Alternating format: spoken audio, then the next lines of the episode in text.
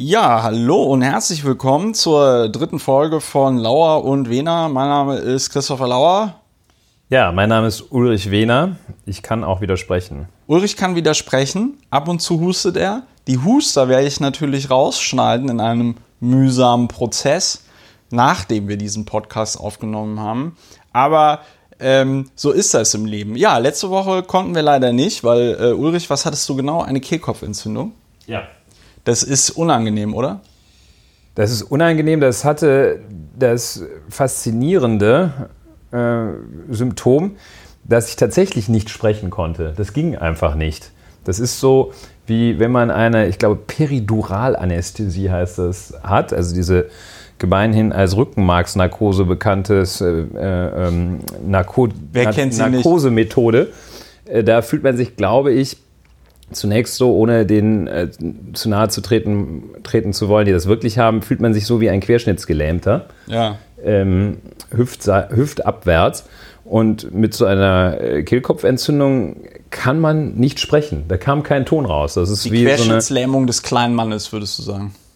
Ja. Oder war das jetzt hier also wieder das zu... ist missverständlich, Ja. aber ähm, wenn man es richtig interpretiert, kann man das so sagen. Ja, aber interessant habe ich auch gemerkt, was für ein ungeheures Aggressions, äh, einen Aggressionsstau das aufbaut, wenn man sich nicht artikulieren kann. Ja, das, Ja, war schwierig. Da- Dann, dann, dann sieht man direkt diese ganzen Mönche, die ein Schweigegelübde ablegen mit einem ganz anderen Gesicht. Ja, die müssen eigentlich platzen. Die müssen eigentlich gleich platzen. So, ähm, ja, für die Hörerinnen und Hörer, die das jetzt zum ersten Mal hören, bieten wir ja den Service an, zu erklären, was wir hier überhaupt machen. Ja. Ulrich, was machen wir hier Das ist eine überhaupt? gute Frage, die wir Gerne, gerne. jedes Mal, die ich gerne höre wieder. Ja, wir möchten dem allgemeinen Wahnsinn etwas entgegensetzen, den allgemeinen Wahnsinn analysieren und äh, von hinten, vorne und der Seite betrachten. Das heißt, wir möchten gewissermaßen die Synthese aus Twitter bilden, äh, wo äh, sich eine steile These mit einer anderen These in Kollision begibt. Aber was da zum Beispiel nach meiner bescheidenen Wahrnehmung seltener der Fall ist, ist, dass auch wirklich irgendetwas rauskommt. Der eine schreit sehr laut A, der andere schreit sehr laut B und da steht man dann. Und da sollten wir, möchten wir uns, wie wir immer so schön sagen, faktenbasiert äh, aufregen und uns das Ganze anschauen und nach Möglichkeit auch zu einem Ergebnis kommen. Wobei man sagen kann, faktenbasiert aufregen oder faktenbasiert aufregen, je nachdem, wo man die Betonung legt. Äh, Ich verstehe nicht den das- Unterschied. ja, ob du das faktenbasiert betonst oder das Aufregen. Also faktenbasiert, faktenbasiert aufregen oder ob du sagst faktenbasiert aufregen. Das müssen wir. Darüber das, habe ich noch nie nachgedacht. Nee, ich denke auch gerade zum ersten Mal drüber nach. Das sind die zwei Varianten, die es hier gibt. Wir möchten jedenfalls dem ganzen Wahnsinn auch irgendwie so ein bisschen Einhalt gebieten. Das hat man jetzt, ich konnte das sehen, wo wir zwei Wochen uns äh, nicht, wo wir zwei Wochen nicht gepodcastet haben. Da läuft so viel an Themen auf, die Ja. einfach bearbeitet werden müssen. Von uns natürlich. Wieder, von uns, ja. Ähm, für uns, von uns äh, und für andere. Es hat tatsächlich auch ein bisschen was Therapeutisches. Ja, was Selbsttherapeutisches, aber auch hoffentlich etwas Fremdtherapeutisches. Ähm, diese Themen müssen bearbeitet werden, damit äh, dann wieder Platz für neue Themen ist, auch so als Reinigungsvorgang. Manche Sachen, das läuft ansonsten so an einem vorbei und setzt sich fest, Ja. ohne dass man das merkt. Ja. Plötzlich äh, hat man so ein Störgefühl oder irgendwie Organe setzen aus zu funktionieren. Man und das kennt liegt das. einfach daran, dass man über Christian Lindner zum Beispiel nicht ausreichend gesprochen hat, sich nicht äh, Wer kennt das gereinigt nicht? hat. Häufigste, eine der häufigsten Todesursachen in Deutschland, zumindest nach Schweigen dem über berühmten, Lindner. Zumindest, zumindest nach dem berühmten Lungenarzt, äh, ich glaube Köhler heißt der, ne? Ja, wir wollen ihn Über vielleicht. den, über den reden wir heute auch noch. Dr. Aber ich, könnte, Feinstaub, ich ja. könnte mir vorstellen, dass Dr. Feinstaub auch der Meinung sein könnte, dass man von nicht über Christian Lindner Organversagen bekommt. Der, ähm, was, was äh, du noch, bevor wir jetzt hier gleich richtig in medias res gehen, aber eine Sache, die du gesagt hast, fand ich noch ganz interessant, nämlich dieses, dass Leute auf Twitter ähm, A und B schreien und am Ende sind aber alle so schlau wie vorher. Ist tatsächlich ein interessanter Punkt. Ist auch tatsächlich in meinen Augen einer der Hauptgründe für die aktuelle Polarisierung der Debatte und, und, und auch insgesamt so der, ähm, in der in der gesellschaftlichen Polarisierung. Denn äh, das ist ja so eine Gesellschaft, das ist ja eine wirklich sehr große Kulturtechnik, dass sich Hunderttausende, Millionen von Menschen irgendwo zusammenfinden und zu sagen, gut, wir ähm, schlagen uns nicht mehr bei jedem kleinsten Disput auf die Fresse, sondern wir geben uns allgemeine Regeln, Gesetze und Normen und befolgen die auch mehr oder weniger. Ja? Ähm, und das äh, vereinfacht den äh, Alltag extrem. Das ist eine Komplexitätsreduktion, weil ich eben nicht mehr bei wirklich jeder Geschichte ähm, alles neu ausdiskutieren muss. Und äh, Twitter und auch Facebook, die machen das wieder ein Stück weit auf, ähm, weil es dort eben aber auch keine Distanz gibt, die, egal welche Norm, in irgendeiner Form durchsetzen würden. Ja, und dem setzen wir dann so ein bisschen der eine der Komplexitätsreduktion, die dann wiederum ja erneut stattfindet, dass man die Meinungen einfach krass aufeinander prallen lässt und auch nicht wesentlich tiefer geht, als dass es vordergründig der eine für richtig hält und der andere für falsch und umgekehrt. Dass man da also neben der Komplexitätsreduktion, die dieser krasse bipolare Konflikt mit sich bringt oder äh, die er zur Ursache hat, dass man da, vielleicht ist das auch ein bisschen unser Anliegen, äh, wieder eine Komplexitätsaugmentation, Erhöhung, Erhöhung herbeiführt, dass man dann doch noch mal guckt, ist es jetzt wirklich so äh, böse, was der eine sagt oder so gut, was der andere sagt? Äh, was hat er denn gesagt? Und dann sieht man häufig, dass, ähm, wenn man es genauer sich anschaut, ist es anders und vielleicht kommt man dann auch zu einer Lösung. Ja. Ähm, so, jedenfalls, das, jedenfalls, äh, das machen wir in diesem Podcast. Äh, es gelingt gut. uns ab und zu äh, mal, mal besser, mal schlechter. Wir sind ja auch nicht frei von Selbstkritik. Es gibt einige gehässige Kommentare, auf die ich leider dann doch eingehen muss. Die siehst du nie, weil ich die immer direkt lösche, wenn die zum Beispiel im Blog sind. Ähm, wo wir dann so ein bisschen Kritikaster-mäßig darauf hingewiesen werden, dass es nicht Epidemiologie heißt, sondern Epidemiologie. Und dann direkt verbunden mit, ah, der Claim von eurem Podcast ist doch erst die Fakten, dann die Meinung, was ist denn hier los mit Fakten? Ja, Leute, am Ende des Tages, ich weiß, man, man kommt nicht drauf, weil es da akute Verwechslungsgefahr gibt. Aber Ulrich und ich, ganz krasser Spoiler, wir sind auch nur Menschen. Ne? Äh, auch wenn man es nicht glaubt, auch wenn vor allem wir das nicht glauben. Ähm, wir sind Menschen und wir machen ab und zu ein bisschen ähm, Fehler. Und ähm, da sollte man Nachsicht üben. Aber für konstruktives Feedback äh, sind wir immer zu haben. Ich kann mir gar nicht vorstellen, dass wir Epidemiologie gesagt haben. Doch, ich, Epidemiologie. Also ich, ich zumindest habe Epidemiologie. Es ist ja auch vollkommen egal. Es wusste ja auch jeder, was gemeint ist. Also ich finde, Epidemiologie das ist jetzt nicht ganz so schlimm wie zum Beispiel ähm, Authent Authentizität oder so. Authentizität. Über Authentizität haben wir, haben wir auch schon geredet. Da hieß der Podcast noch anders.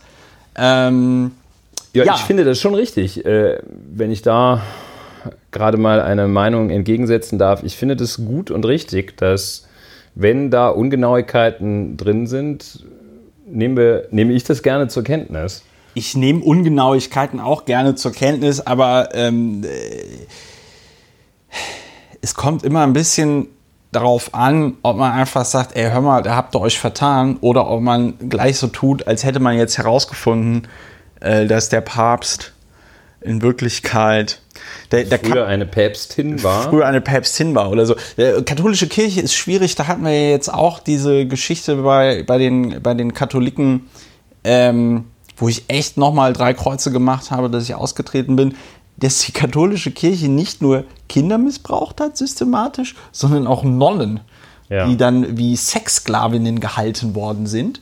Ähm, unschöne Sache. Aber wir kommen jetzt gerade vom Hölzchen aus Stöckchen, äh, was auch ein, auch ein Wesensmerkmal, ein Wesensmerkmal dieses Podcasts ist, aber so nach einer halben Stunde kriegen wir uns dann meistens wieder ähm, äh, äh, zusammengerissen.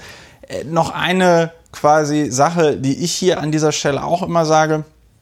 Wenn ihr diesen Podcast gut findet und ihn zum Beispiel über äh, ein Apple-Gerät hört, abonniert ihn doch einfach auch mal auf iTunes. Das treibt uns schön in den Charts nach oben.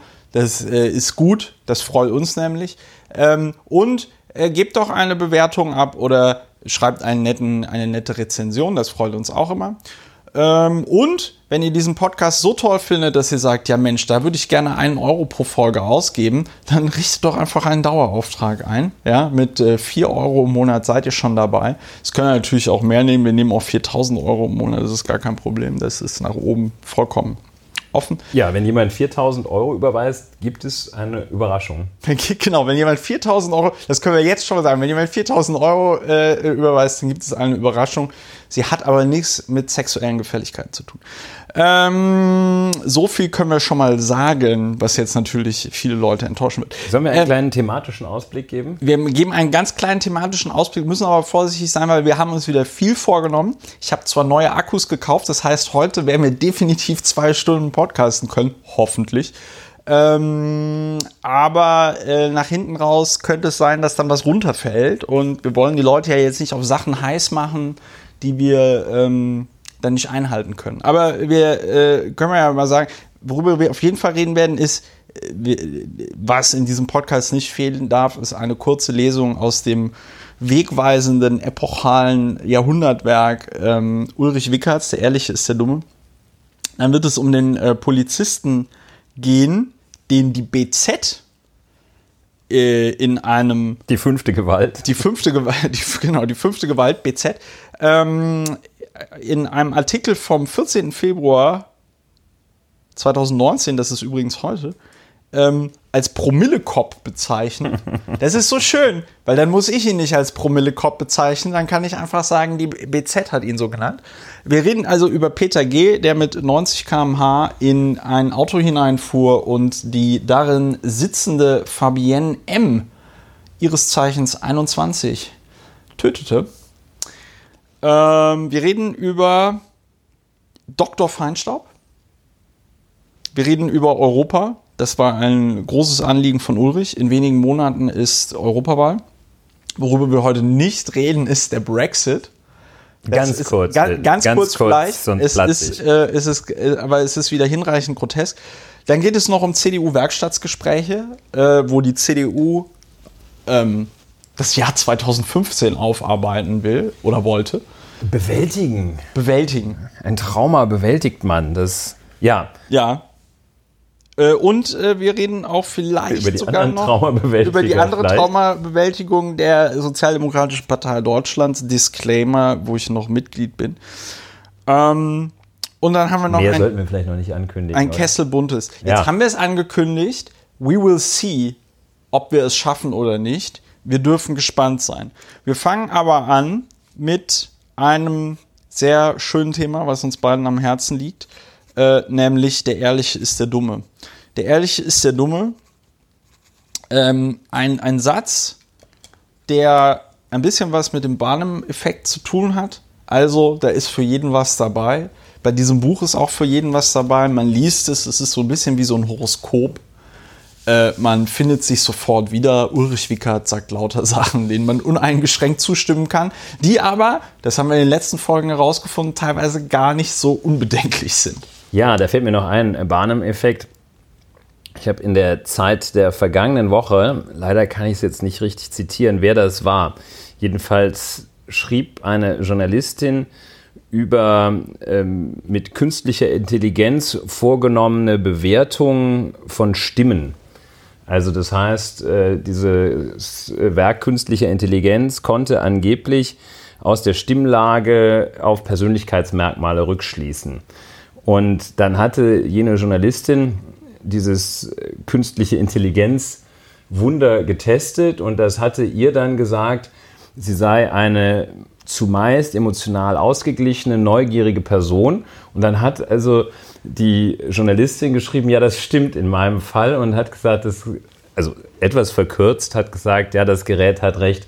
Und das ist eben der Barnum-Effekt. Man gibt den Leuten Sachen, Manchmal bin ich ein bisschen niedergeschlagen. Diesen Satz kann äh, wahrscheinlich der ein oder andere unterstreichen. Oder manchmal könnte ich vor Freude schreien. All das Sätze, denen sich jeder anschließt, wenn jemand das zur Charakterisierung eines anderen Menschen verwendet, ja. wird dieser andere Mensch sagen, möglicherweise sagen, Mensch, was für ein Kenner, eine Kennerin, die mir dieses sagt. Ja, ja das ist der Bahneffekt. Ganz, ganz, klassisch, ganz klassisch auch so Sachen wie mit ihrer natürlichen Art können sie Leute für ihre Anliegen begeistern oder so. Ja, das ist so, ja klar, ich bin ein netterer, äh, äh, gern gesehener Gast auf Veranstaltungen und so. Wenn und sie sich Leute lieben mich. Wenn sie sich richtig anstrengen, erreichen sie ihr Ziel auch. Ja, genau. Also bei einem, aber gerade dieses gerade dieses KI-Ding ist ja auch noch mal wirklich besonders ähm, krass in meinen Augen, weil da ja so ein magisches Denken stattfindet. Ne? Also äh, mir, mir, mir kam das zum ersten Mal so in den Sinn, als äh, Microsoft, glaube ich, so ein Bilderkennungssystem mal gemacht hatte, wo man ein Bild hochladen konnte von sich und dann hat das hat das irgendwie entweder das Alter oder das Gewicht geschätzt. Ich glaube das Alter. Das, es war das Alter, ne? wo du also sagst, wo du also, wo es gesellschaftlich, glaube ich, nicht so anerkannt ist, sich gegenseitig das Alter zu schätzen, vor allen Dingen so ungefragt.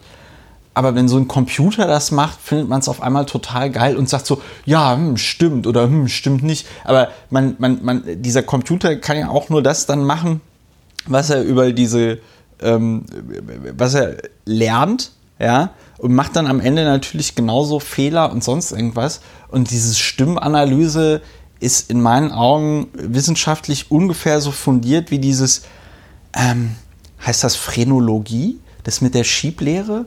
Wo dann so, äh, ähm, wo dann so der, der, die, die Stirn vermessen wird und dann wird gesagt, äh, das ist ähm, der Typ, der wird mal später äh, äh Vergewaltiger oder sonst irgendwas. Ja, das gab jedenfalls ähm, im, äh, zwischen 1933 und 1945 äh, die Lehre vom Tätertyp. Da ja. glaubte man aus bestimmten, vor allem physiognomischen Eigenschaften. Genau, das meine ich aus dem Phänotyp äh, dann auch auf den Charakter und das Sozial- und Straftatverhalten rückschließen zu können. Ein eins und viele, aber das berühmteste Überbleibsel dieser, äh, dieser Technik ist der heutige Paragraph 211, äh, regelt den Mord, äh, was heißt regelt den Mord, stellt den Mord unter Strafe.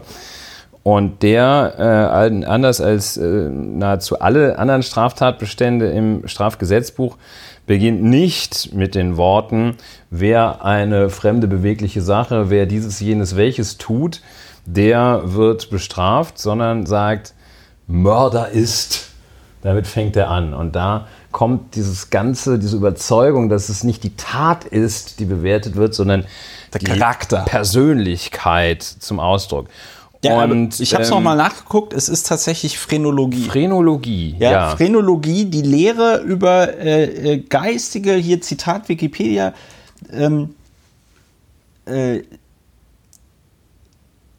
zu Beginn des 19. Jahrhunderts aus der von dem Arzt und Anatom Franz Josef Gall formulierten Lokalisationslehre oder Schädellehre entwickelte topologisch ausgerichtete Lehre, die versuchte, geistige Eigenschaften und Zustände zu bestimmen, klar abgrenzen, klar abgrenzten Hirnarealen zuzuordnen. Dabei wurde ein Zusammenhang zwischen Schädel und Gehirnform einerseits und Charakter und Geistesgaben andererseits unterstellt.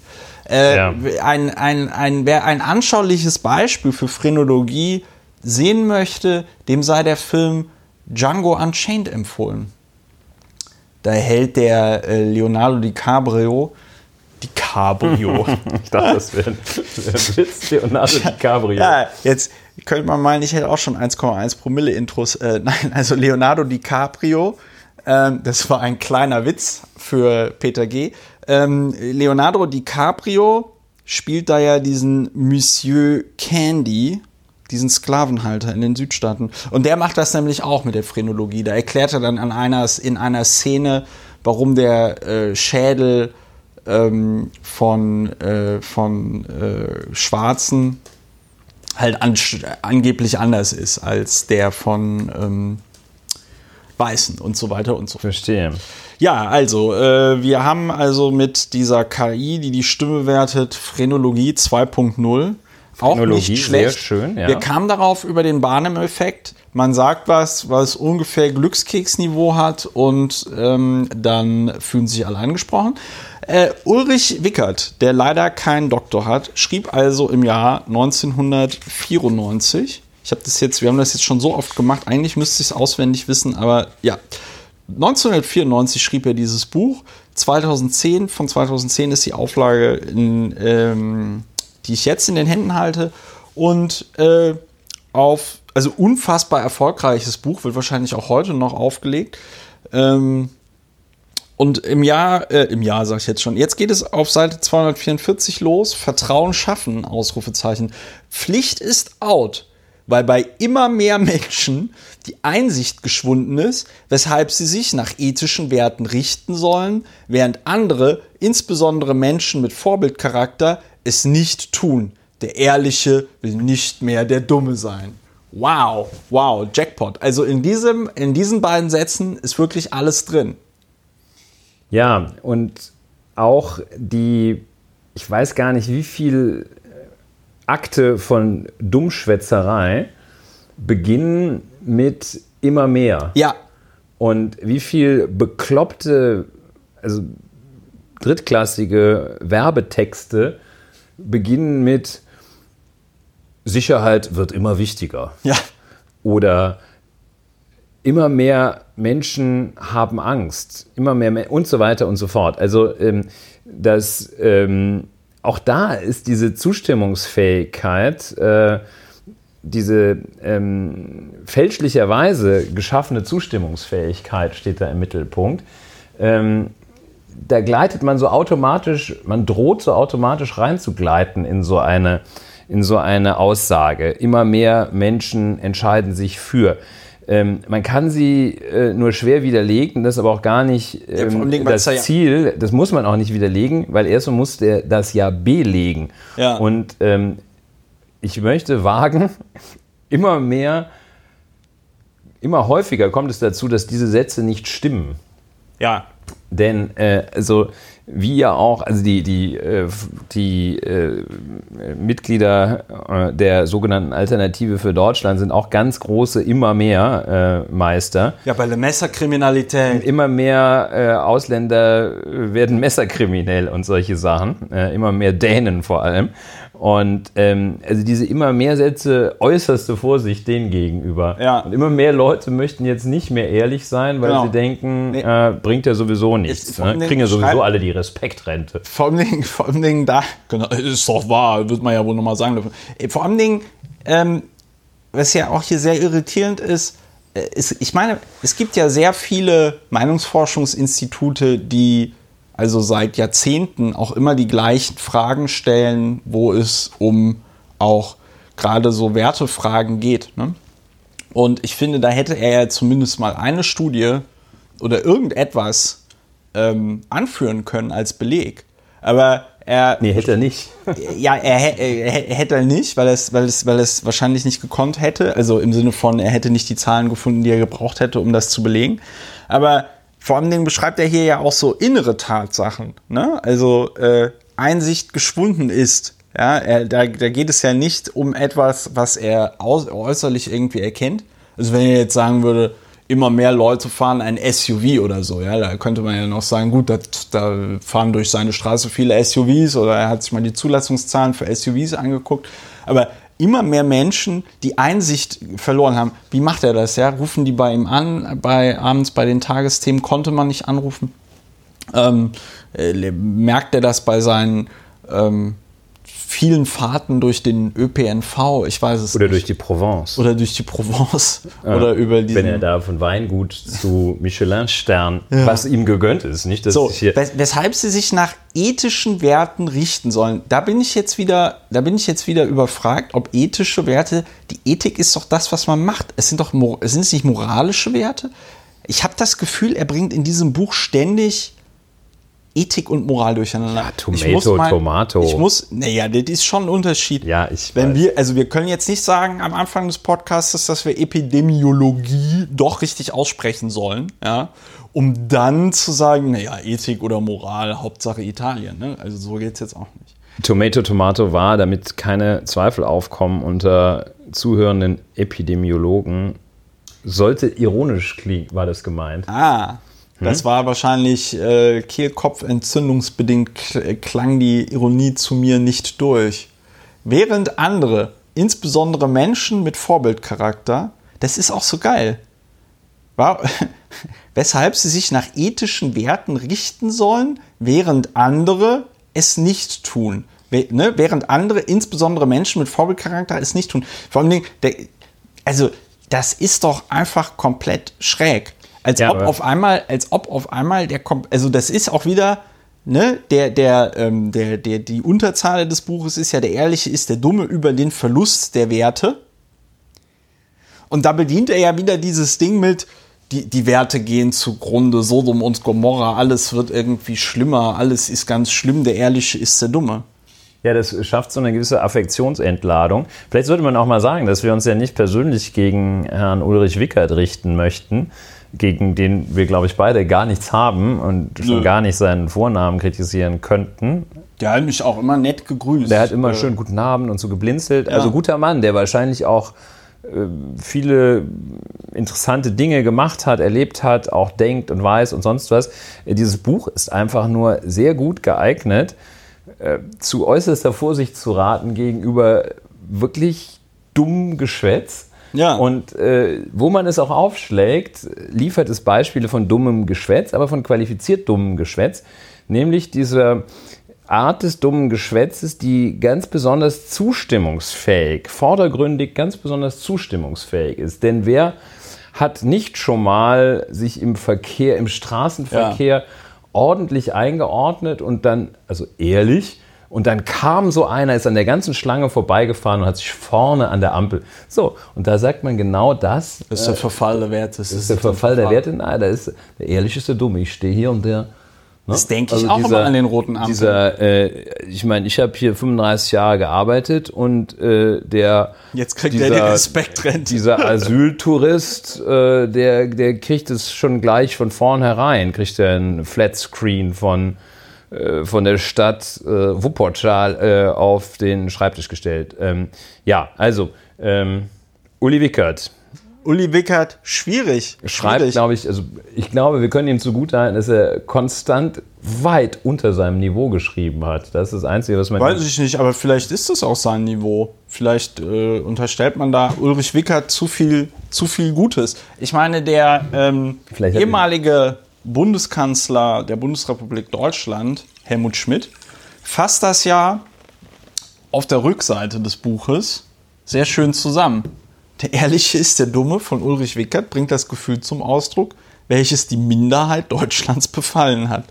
Da haben wir schon mal drüber geredet, wo ich ähm, also nicht so richtig verstanden habe, ob Ulrich Wickert klar war, dass das möglicherweise kein Kompliment war, dieser Satz. Ähm, es ist egal. Mit 20 Jahren, ähm, mit 20 Jahren Abstand, nee, 25 Jahren Abstand zu diesem, äh, zum Veröffentlichungsdatum des Buches, ein Vierteljahrhundert. Ja, die, Entschuldigung, ich meine, ja, ist schon klar, dass 25 Jahre ein Vierteljahrhundert sind, aber ich finde das gerade, da muss man sich mal, ich bin ja auch ne, Historiker und dann finde ich das immer bemerkenswert, wie ähm, wie Zeiträume dann doch kürzer sind, als man eigentlich denkt. Ne? Ja. So. Ähm, langer Rede, kurzer Sinn. Das wäre jetzt meine immer mehr Aussage. Ich würde, ich würde dennoch das Gefühl zumindest äußern, dass sowas wie der Ehrliche ist der Dumme heute salonfähiger ist denn je. Hm. Wahrscheinlich war es immer schon so. Ne? Also möchte ich, würde ich mich nicht festlegen wollen, bin ich aber auch gar nicht zu aufgefordert und auch schon wahrscheinlich auch weniger zu gezwungen. Ähm, wie dem auch sei, als du gerade die Kommentierung des äh, Bundeskanzlers Helmut Schmidt, äh, AD, verstorben äh, Helmut Schmidt, zitiertest, wo der sagte, das ist die Minderheit.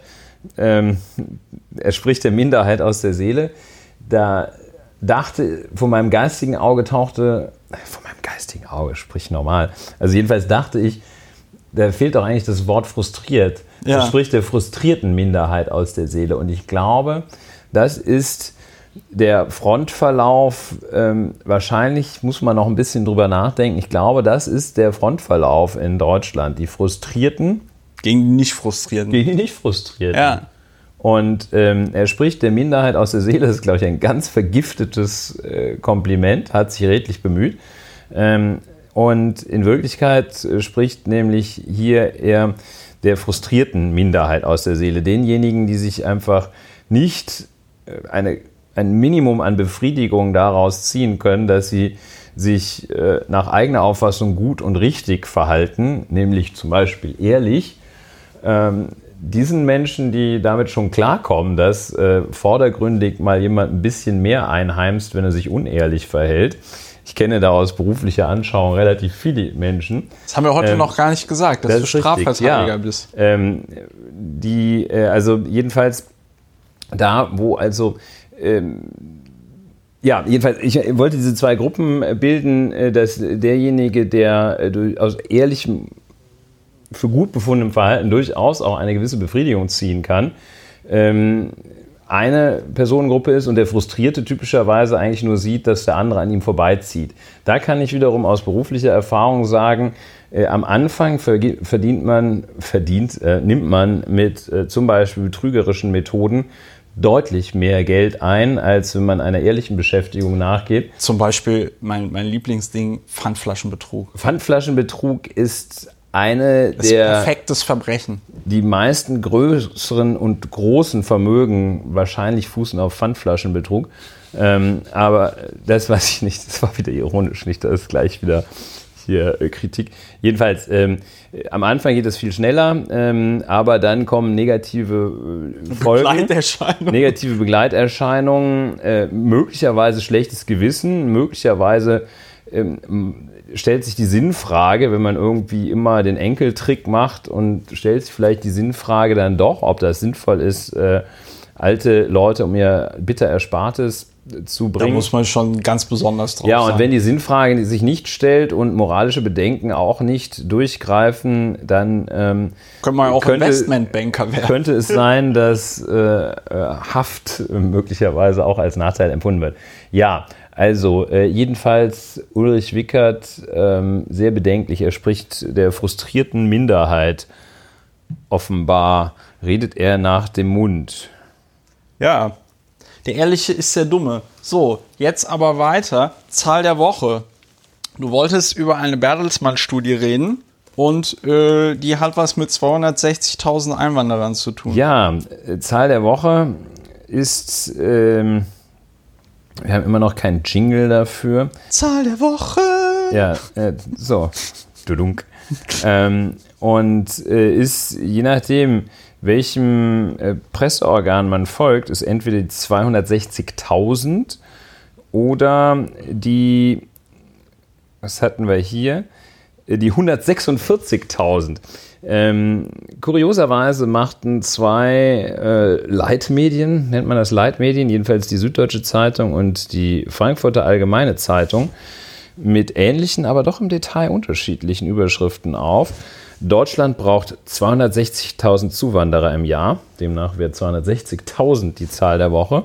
Das war die SZ. Das sagt, ah, jetzt ist es, ich wollte dich raten lassen. Ach so, Entschuldigung. Und die andere sagte, äh, Forscher fordern jährlich 146.000 Zuwanderer aus Drittstaaten, wird dann noch ergänzt. Also jedenfalls ähm, die letztgenannte Zeitung, natürlich die FAZ, die sagt 146.000, das reicht ja auch. Und äh, die Süddeutsche 260.000. Die Bertelsmann Stiftung jedenfalls hat in einer Studie ermittelt, dass Deutschland zum Ausgleich seines Fachkräftebedarfs bis zum Jahr 2060 pro Jahr die Zuwanderung von mindestens 260.000 Menschen benötigt. Davon müssten voraussichtlich etwa, das ist auch großartig, davon müssten voraussichtlich etwa 146.000 Menschen jährlich aus Staaten außerhalb der Europäischen Union nach Deutschland einwandern. Ja, das äh, wurde in der letzten Woche festgestellt. Äh, Fachkräftemangel aller Orten. Wir sprachen auch schon mal über den Entwurf des Fachkräftezuwanderungsgesetzes. Ähm, ja. Das so ein bisschen äh, unter moralischen Gesichtspunkten fanden wir das auch etwas schwierig. Ja, wir ähm, kamen damals zu dem Schluss, dass es im Grunde genommen Gastarbeiter 2.0, ne? Nichts gelernt, sondern man führt einerseits, also erstens äh, ohnehin schon kritisch, weil man Menschen nur unter ihrer wirtschaftlichen Nützlichkeit bewertet. Ja? Zweitens total kritisch, weil man ja einerseits äh, im Zuge dieser ganzen geflüchteten Situation Fluchtursachen bekämpfen möchte, unter anderem durch Qualifizierung von Menschen in diesen Ländern, aus denen geflüchtet wird, gleichzeitig aber durch die Europäische Union und andere, äh, nicht andere Schwellenländer, sondern unter anderem auch Schwellenländer dann tourt und sagt, hier, äh, habt ihr nicht Lust, in Deutschland Krankenpflegerin ja. zu werden? Also auch wenn wir Mosambikaner eigentlich überhaupt nicht hier sehen wollen, äh, schon aus kulturellen Gründen und Ähnlichem, dann können die doch kommen, wenn sie zu den ganz wenigen top qualifizierten Mosambikanern zählen. Das, das war jetzt ist, quasi indirekte ja, direkte ich Rede. Wir machen gewisse, uns das nicht zu eigen. Gewisse Schwierigkeit damit. Ich muss geradliniger sprechen. Äh, jedenfalls, das ist so ein bisschen. Das ist die, die Denke, die genau. So, die Bertelsmann-Studie äh, hat auch noch die jüngst veröffentlichte zur Zuwanderung hat eben auch, stellt eben darauf ab, dass, äh, wenn es so weitergeht, äh, werden die aktuell 45 Millionen Arbeitsplätze in der Bundesrepublik äh, nicht weiter besetzt werden können, weil ja. Ähm, ja, der eine geht in Rente und unten ist keiner, sozusagen. Ja. Und ähm, das kommt äh, hinzu, kommt noch, äh, dass völlig logisch, aber es ist ganz interessant, wenn man sich mal anschaut, dass immer weniger EU-Bürger nach Deutschland kommen. Bislang äh, handelt, äh, hält man das ja so, dass in diesem Land, in dem es äh, auch die, die Pflege jetzt nicht so richtig anerkannt ist, wo man dafür ganz wenig Geld absolut harte Arbeit machen muss, dass man das dann, wenn man es sich eben leisten kann, lässt man das, und das soll nicht, äh, ist nicht despektierlich gemeint,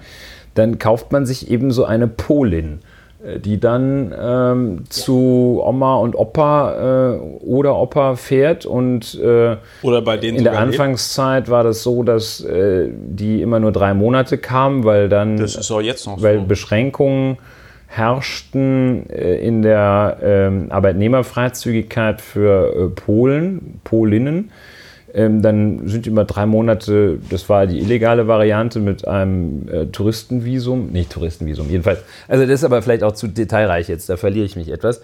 Ähm, aber also dieses Phänomen nimmt halt ab, weil die südlichen Länder und auch die Wirtschaftskrise überwinden und äh, die osteuropäischen Länder äh, dort der Wohlstand steigt, was ja äh, doch auch gut ist. Ja. Äh, aber das hat zur Folge, dass, hier äh, keine da billigen, weniger EU-Bürger äh, einwandern. Rumäninnen mehr gibt. Ja. So ist das. Äh, und äh, auch keine Griechen äh, und Spanier und ähnliches. Ähm, ja, Südeuropäer auch genannt. Ähm, ja, und das ist schwierig.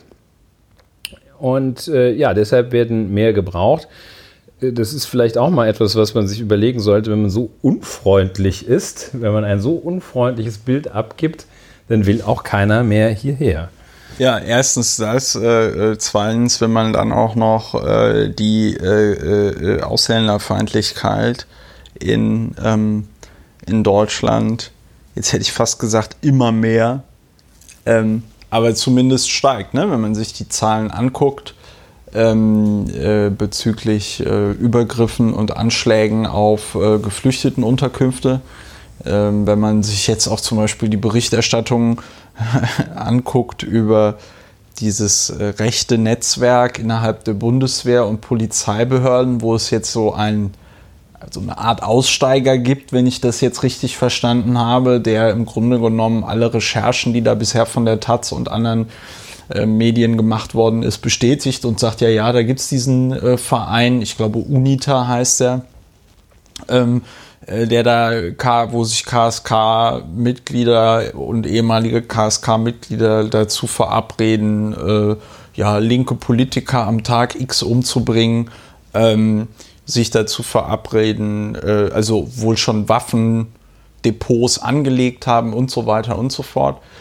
Ähm, kann ich schon verstehen, dass man da keinen äh, keinen Bock hat, nach Deutschland zu ziehen. Also mein äh, einer Dozent an der TU, der ähm, ist Italiener und der berichtete auch davon heute, ach nicht heute, der berichtete diese Woche dann auch davon. Er sagte auch so, naja, er muss immer gucken. Also wenn jetzt hier in Deutschland die Xenophobie noch mehr steigt oder so, dann muss er auch irgendwie gucken, dass er ins nächste Land zieht, so ungefähr. Ne? Also aus ja. Italien ist er weg, weil er sagt, dort hat er als äh, Wissenschaftler im Moment eh keine Perspektive mehr weil Italien geht von Bach.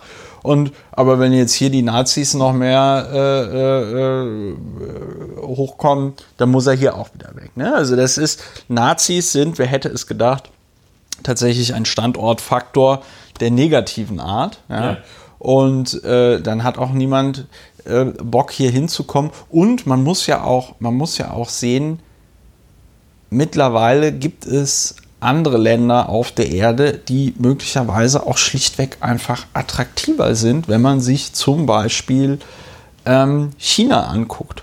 Ja, also ich sag mal, die Chinesen sind jetzt auch nicht unbedingt die äh, nettesten Menschen der Welt zu Ausländern, ja, aber ähm, die Willkommenskultur, die berühmte chinesische Willkommenskultur. Die berühmte chinesische Willkommenskultur will damit sagen, andere Länder auf der Welt schlafen halt auch nicht. Ähm, es ist auf jeden Fall sehr bemerkenswert, das ist ja auch nicht die erste Studie, die sagt, wir brauchen jedes Jahr Hunderttausende von Menschen, um die, äh, den sogenannten demografischen Wandel in irgendeiner Form ähm, zu begegnen.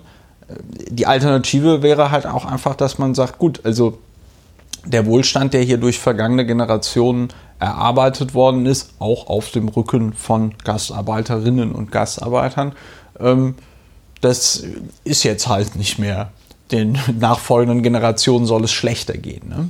Ja, es ist nicht nur der demografische Wandel, sondern zusätzlich auch der abnehmende Zuzug aus äh, anderen europäischen Staaten, äh, auch aus den äh, Nichtmitgliedstaaten der Europäischen Union, Balkanstaaten, wird äh, sicher auch zunehmend weniger, denn niemand verlässt seiner Heimat äh, einfach nur so äh, und äh, geht äh, irgendwo anders hin, um dort zu leben.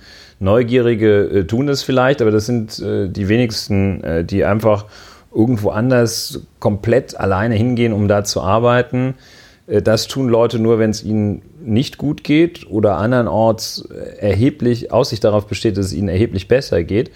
Und das ist dann nicht der Fall. Und wenn man dann noch einrechnet, ähm, dass es möglicherweise ein Klima äh, gibt äh, von Xenophobie, dann äh, stellt das natürlich auch jeder, der vor der Entscheidung steht, äh, fahre ich jetzt, äh, lebe ich weiter in Belgrad oder äh, arbeite ich in Frankfurt am Main? Das wird eingestellt in die Rechnung.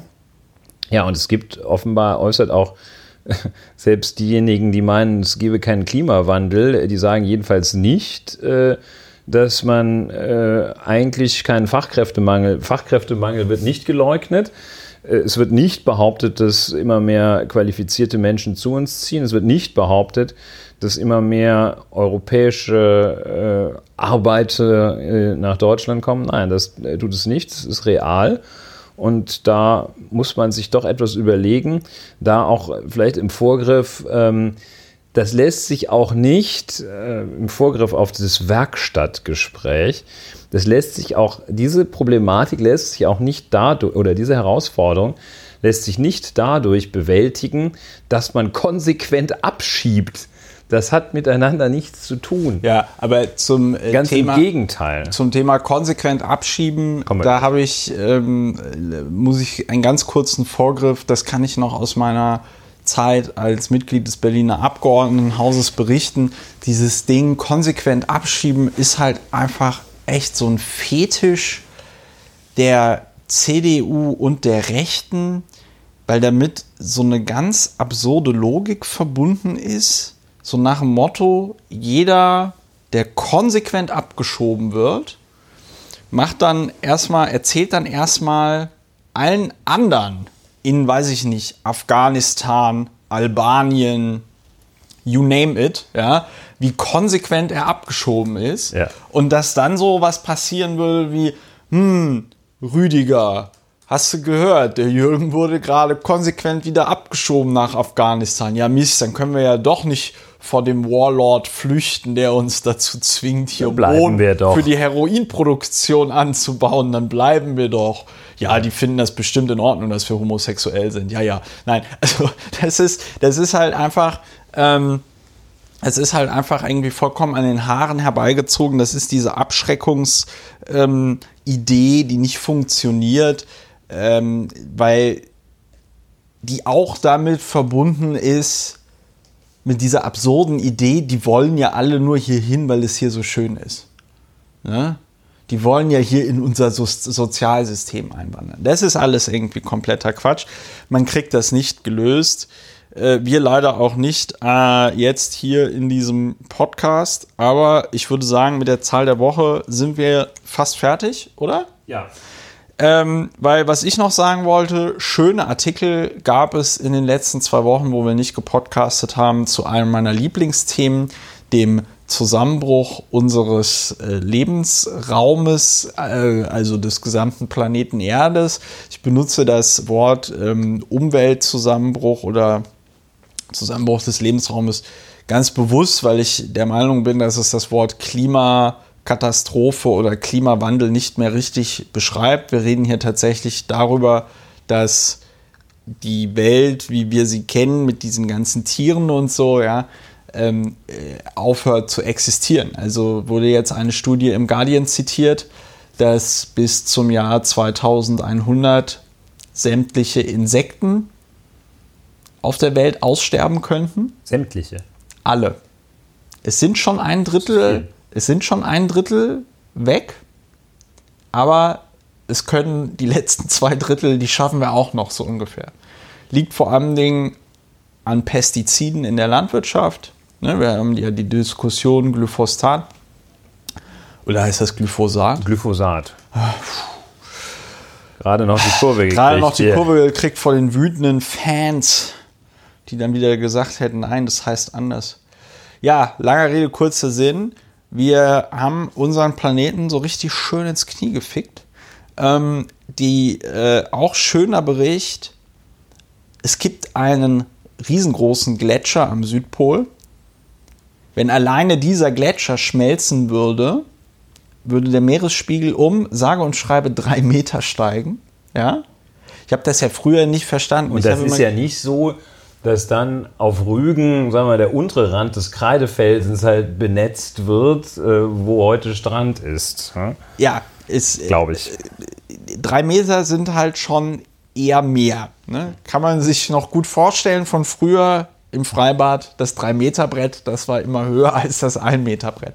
Nein, aber wenn dieser ganze Gletscher schmelzt, ähm, steigt, wie gesagt, der Meeresspiegel um äh, 3 Meter. Und man hat halt in diesem Gletscher ein Loch gefunden. Das ist seit den 90er Jahren bekannt. Aber mittlerweile ist es halt ungefähr zwei, also so groß wie zwei Drittel der Insel Manhattan.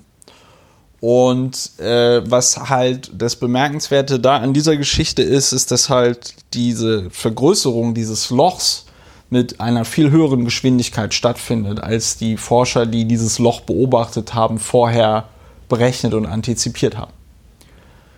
Ja, noch zwei andere schöne Zahlen der Woche. Ich lasse das mal einfach so stehen, weil wenn wir über diese Umweltkatastrophe reden wollen würden, bräuchten wir wahrscheinlich noch mal eine eigene Sondersendung.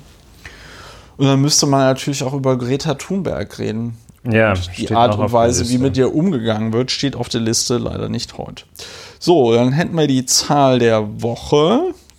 Hätten wir die Bertelsmann-Studie, Insektensterben aus. Du wolltest noch was Kurzes über den A380 sagen. Das wäre ja auch so ein bisschen fast, fast noch Zahl der Woche, aber schon eigentlich Ja. ein neues Die Thema. A380 ist die Zahl der Woche. Ja, Ja, heute Valentinstag. Ja. Auch noch äh, nicht mehr, wenn das äh, hier on air ist. Aber äh, heute das Thema, das nach meinen repräsentativen, meinen so repräsentativen Umfragen, die sind so repräsentativ wie die Statistiken des Dr. Feinstaub, äh, jedenfalls nach meinen nach meinem Eindruck Eine war das. vorsichtigen Einschätzung deines Hauses, meinst du?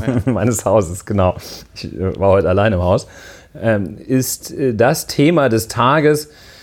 Die, der Airbus-Konzern stellt die Produktion des A380, des größten Passagierflugzeuges der Welt und aller Zeiten damit auch ab 2021, glaube ich, ein, weil äh, irgendeine äh, arabische Fluggesellschaft jetzt doch äh, nicht 130, sondern nur 100 nimmt und so weiter, ähnliches. Jedenfalls, warum äh, möchte ich darüber reden? Weil die Tatsache, in der Tat der Aufmacher in allen mir heute begegneten äh, Print- und Online-Medien war und ist.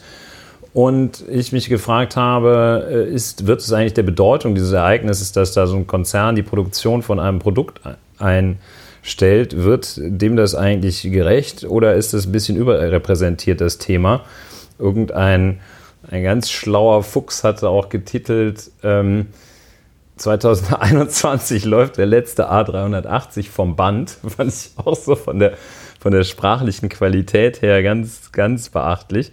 Jedenfalls äh, scheint mir das ein bisschen überbewertet zu sein. Aber das, was ich daran interessant finde, ist, äh, das Faszinosum geht, glaube ich, davon aus, dass da so ein, ein Projekt ziemlich krachend gescheitert ist, weil man einfach das, was man schon immer gemacht hat, weitergesetzt hat, weiter fortgesetzt hat und immer größer gemacht hat. Man hat ein großes Flugzeug gebaut und dann hat man noch größeres und dann hat man ein ganz großes und nochmal ein ganz, ganz großes gebaut. Und äh, diese Idee ließ sich also nicht beliebig steigern. Äh, und ich glaube, das ist das, weshalb das für viele Menschen so faszinierend ist, dass äh, da einfach das Ende der Fahnenstange erreicht ist. Und ich sehe heute ein ähnliches Ende der Fahnenstange, habe ich heute den ganzen Tag gesehen, wenn ich auf den Potsdamer Platz geschaut habe. Denn man ist in, wir sind in Berlinale Zeiten. Die Berlinale wird offensichtlich gesponsert vom hocherfolgreichen Audi-Konzern. Da hatte der Alf Frommer auch diesen lustigen Scherz gemacht. Äh, der sprach immer von Audi Scheuer. das sieht geschrieben, sieht das halt sehr ähnlich aus wie Andi Scheuer. Jedenfalls, also die Berlinale wird offenbar jedenfalls mit unterstützt von dem sehr erfolgreichen Dieselkonzern Audi. Und ähm, das sieht man daran, dass die das die, so e die Fahrflotte ne? stellen. Und die Fahrflotte stellen die halt nicht mit diesen äh, mit diesen Defeat-Device bestückten Riesendieseln, sondern die fahren mit Audi e-tron. Keine Ahnung, was das ist. Jedenfalls sind das Elektroautos. Die sind so riesengroß, die Karren, ja. ähm, dass man sagt, okay, was hat Audi? Die sehen auch genau aus wie Verbrennungsmotoren, Motorautos. Äh, was hat Audi gemacht? Fachbegriff Verbrennungsmotorautos. Was hat Audi gemacht? Hat also genau dasselbe, was sie schon immer machen, jetzt mit Batterie gebaut. Und ja. äh, das wiederum hat mich sehr stark erinnert äh, an diese Bemerkung von Henry Ford, die ja auch jeder kennt. Ja. Äh, der, ähm, wenn ich gemacht hätte, was die Leute wenn wollen. Wenn ich gemacht ja. hätte, was die Leute wollen, die haben alle nach schnelleren Pferden oder besseren Pferden. They wanted better horses. So, und was macht Audi? Macht einfach noch ein besseres Pferd. Und das war der Versuch, äh, auch von Airbus einfach ein besseres Pferd zu bauen, hat man noch so ein Riesenflugzeug gebaut. Audi baut jetzt so ein Riesenauto, äh, das mit Batterie fährt. Und ähm, das ist äh, Fortschritts, das ist das Gegenteil von Fortschritt, dass man einfach immer in dieselbe Richtung fortzuschreiten versucht, weil irgendwo, wenn man die Richtung nicht ein bisschen abändert, ist irgendwo eine Wand. Deshalb ist also äh, meine Zahl des Tages A380. Naja, der A380 ist aber in meinen Augen noch, ähm, also es gibt da noch einen Aspekt. Technikgeschichtler, deshalb ist es vielleicht noch besonders interessant. Technikgeschichtler, Verbrennungsmotor. Motorauto. Ähm, Sport. Äh, der, der ähm, Nein, der Aspekt, den ich da wirklich noch ganz interessant fand, habe ich auch heute dann auf Twitter gelesen und auch direkt retweetet. Dieser, dieser Airbus, die Entwicklung hat ja 12 Milliarden Euro gekostet. Und nur mal so Größenordnung, der Landeshaushalt Berlin in einem Jahr beträgt 22 Milliarden Euro. Ähm, das heißt, ja, man könnte mit so einer Airbus-Entwicklungskosten, könnte man zumindest mal ein halbes Jahr lang das gesamte Land Berlin mit Polizei, mit Verwaltung und allem drum und dran betreiben. Ja. Ähm, aber diese 12 Milliarden Entwicklungskosten kommen wohl in, äh, zu, in hohem Maße eben aus öffentlichen Mitteln weil Airbus ja so ein Joint Venture ist äh, von verschiedenen Staaten. Auch als Projekt damals in den äh, 60er, 70er Jahren total richtig, dass man sagt, wir möchten in der Luftfahrt eben nicht von Boeing und den Amerikanern abhängig sein, sondern wir möchten dem was eigenes entgegenstellen. Und ähm, ansonsten gebe ich deiner Analyse komplett recht. Ne? Also äh, einfach immer wieder dasselbe machen, noch ein größeres Triebwerk dran bauen, es noch mehr wie eine Riesenerektion aussehen lassen und sich dann wundern, warum den Scheiß keiner kaufen will. Ja, genauso bei der Mobilität. Einfach jetzt da in, in diese riesen panzerartigen Gefährte jetzt eine Batterie einbauen, das wird es auch nicht sein.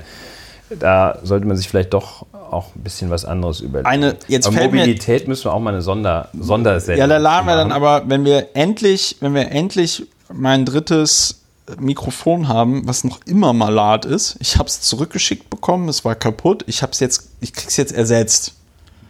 Aber äh, die Story ist noch nicht zu Ende. Vielleicht reden wir im Jahre 2040 noch immer über das dritte Mikrofon was dann ähm, weiterhin immer, zu zweit natürlich. Weiterhin zu zweit, weil es noch immer kaputt ist. So, ähm, genau, ja. wenn wir die Mobilitätssondersendung machen, dann mit meinem äh, Professor von der TU, der ist da nämlich zumindest historisch gesehen ein Experte. Ähm, ne, jetzt schön. aber die letzte Zahl der Woche, nur ganz kurz, ist die mit den 145 Stunden Stau äh, Studie gemacht, wie lange steht man im Stau in verschiedenen deutschen Städten. Berlin äh, ist dort führend mit 154 Stunden Stau. 154 Stunden Stau, das sind 19,1 Arbeitstage, also 8 Stunden Arbeitstage. Ähm, und das sind 6,4 Tage. Also 24, 24 Stunden. Stunden Tage. Ne? So, und äh, ich finde, das ist, ohne der Sondersendung zum Thema Mobilität jetzt äh, vorwegzugreifen, aber ich finde, das ist doch ein wunderbares Beispiel für die Absurdität des Paradigmas des Individualverkehrs mit einem, also des privaten Individualverkehrs mit einem Auto. Weil wenn ich heute etwas erfinden würde und sagen würde, ja, du kannst das benutzen, dich fortzubewegen, stehst aber eine Woche im Jahr, ich meine, da muss man sich mal überlegen, das ist eine Woche. Das, das und die kann man ja nicht am Stück nehmen, dass man so sagt, im Januar steht ja, genau, eine Woche das, da, das genau, ganze Jahr cool über das ganze Jahr verteilt stehst du eine Woche, eine gesamte Woche lang im Stau und kannst dann nichts machen das, man darf ja, man darf, gut, man mit einer Freisprechanlage darf man telefonieren. Aber das zeigt dann nochmal, finde ich, sehr deutlich und sehr eindrucksvoll, wie absurd das genau ist. Also diese Vorstellung, alle bewegen sich am besten noch einzeln in ihrem Pkw durch eine Stadt, verpesten die Luft. Und äh, mit einem Pkw durch die Stadt, und das ist auch eine wunderbare Überleitung, mit einem Pkw durch die Stadt bewegt hat sich auch der Polizist Peter G., über den wir jetzt sprechen wollen. Und da interessiert mich natürlich dein Blick als Strafverteidiger ungemein. Ja. Ähm, was ist passiert? Im vergangenen Jahr, im, ich glaube, äh, Januar, hat Peter G. die 21-jährige, der Kriminalhauptkommissar, nee, nicht Kriminalhauptkommissar, sondern nur Hauptkommissar. Der Hauptkommissar Peter G., 51 Jahre, fuhr am 29.01.2018, also vor jetzt einem Jahr, die 21-jährige Fabienne M. Fabienne M. tot. Und er tat das mit seinem Polizeifahrzeug, als er gerade mit einem Kollegen auf dem Weg zum Potsdamer Platz war, wo es einen allbedürftigen Notruf gab, denn es sollte ein Raub stattgefunden haben. Ich formuliere es so, weil sich später herausstellte, dass es nicht so war. Also ähm, war wohl ein Fehlalarm, aber die fuhren also dahin. Unter Inanspruchnahme von Sonderrechten, landläufig Sonder, bekannt mit Blaulicht. Sonderwegerecht. Richtig. So, und ja. da es auch eine ähm, schwere Straftat war, nämlich ein Verbrechenraub, ja, ähm, durften sie diese Sonderwegerechte wahrnehmen. Wenn es jetzt so ein Diebstahl ist oder so, habe ich auch alles nachgelesen, darf man nicht so schnell fahren. Peter G. am Steuer fuhr mit 134 km/h. Ähm, die jetzt muss ich gucken, lustig, die aber, Grune, ja. nee, es ist nicht lustig, aber es ist, ähm, es ist halt extrem. Die Gruner Straße in Berlin Mitte. Wer die, wer jetzt nicht in Berlin wohnt, das ist ein bisschen schwierig. Ähm, das ist eine Straße, die am Alexanderplatz vorbeigeht, hinterm Roten Rathaus entlang und dann zur berühmten Leipziger Straße werden, die sich einmal dadurch auszeichnet, dass es auf der Leipziger Straße einen extrem guten Chinesen gibt. China City kann ich nur jedem empfehlen. Geht ins China City, authentische chinesische Küche. Glaubt dem Mann, der ein Jahr in der Volksrepublik China verbrachte. Leider kriege ich vom China City nichts dafür, dass ich das jetzt empfehle, aber geht da einfach alle hin. Das ist wirklich ein unfassbar gutes Restaurant. Ähm, Leipziger Straße auch deswegen bekannt, weil dort die berühmten Springerblocker stehen, die Hochhäuser, die noch in der DDR gebaut worden sind, um eben das Blickfeld auf das Gebäude des Axel Springer Konzerns ähm, zu blockieren, die da ja immer auf so einer Banderole so schöne Propagandanachrichten ähm, gespielt haben. Also Peter G. fährt mit 134 km/h über die Gruner Straße in Mitte das ist eine vierspurige Straße in, ähm, also zwei Spuren, nee, drei Spuren, also es ist eine Riesenstraße, in der Mitte parken Autos. Fabienne M. parkt wohl gerade ein oder aus und Peter G. fährt in sie rein, in die Fahrerseite und hat beim Aufprall laut einem Gutachten, das erstellt worden ist, und äh, diese Autos haben wohl mittlerweile auch Fahrtenschreiber, die zumindest solche Sachen messen, wie war das Blaulicht angestellt, ähm, war ähm, äh, wie schnell fuhr das Auto und so weiter und so fort, ja. Ähm, und fuhr dann also, prallte mit 90 km/h auf das Auto von Fabienne M. auf, die noch am Unfallort verstarb. Und dann wurde er in also dann wurden die beiden Polizisten, die leicht verletzt waren, in die Charité gebracht. In der Charité kam es dann dazu, dass wohl auf Initiative einer Krankenschwester bei Peter G. eine Blutprobe entnommen worden ist, auf die ich noch später kommen werde, weil das passierte jetzt alles im Januar.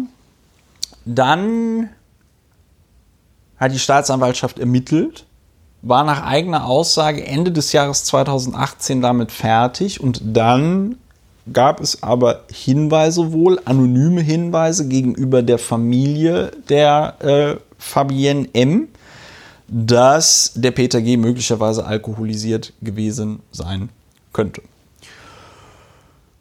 Und diese Hinweise waren wohl erst sehr unspezifisch und dann waren sie wohl so spezifisch, dass die Staatsanwaltschaft gesagt hat, ja gut, dann holen wir uns mal die Patientenakte aus der Charité, wo ich schon das Fragezeichen stelle, kannst du gleich beantworten, warum holt die Staatsanwaltschaft erst äh, nach so einem Hinweis die Patientenakte, warum holt man die nicht standardmäßig?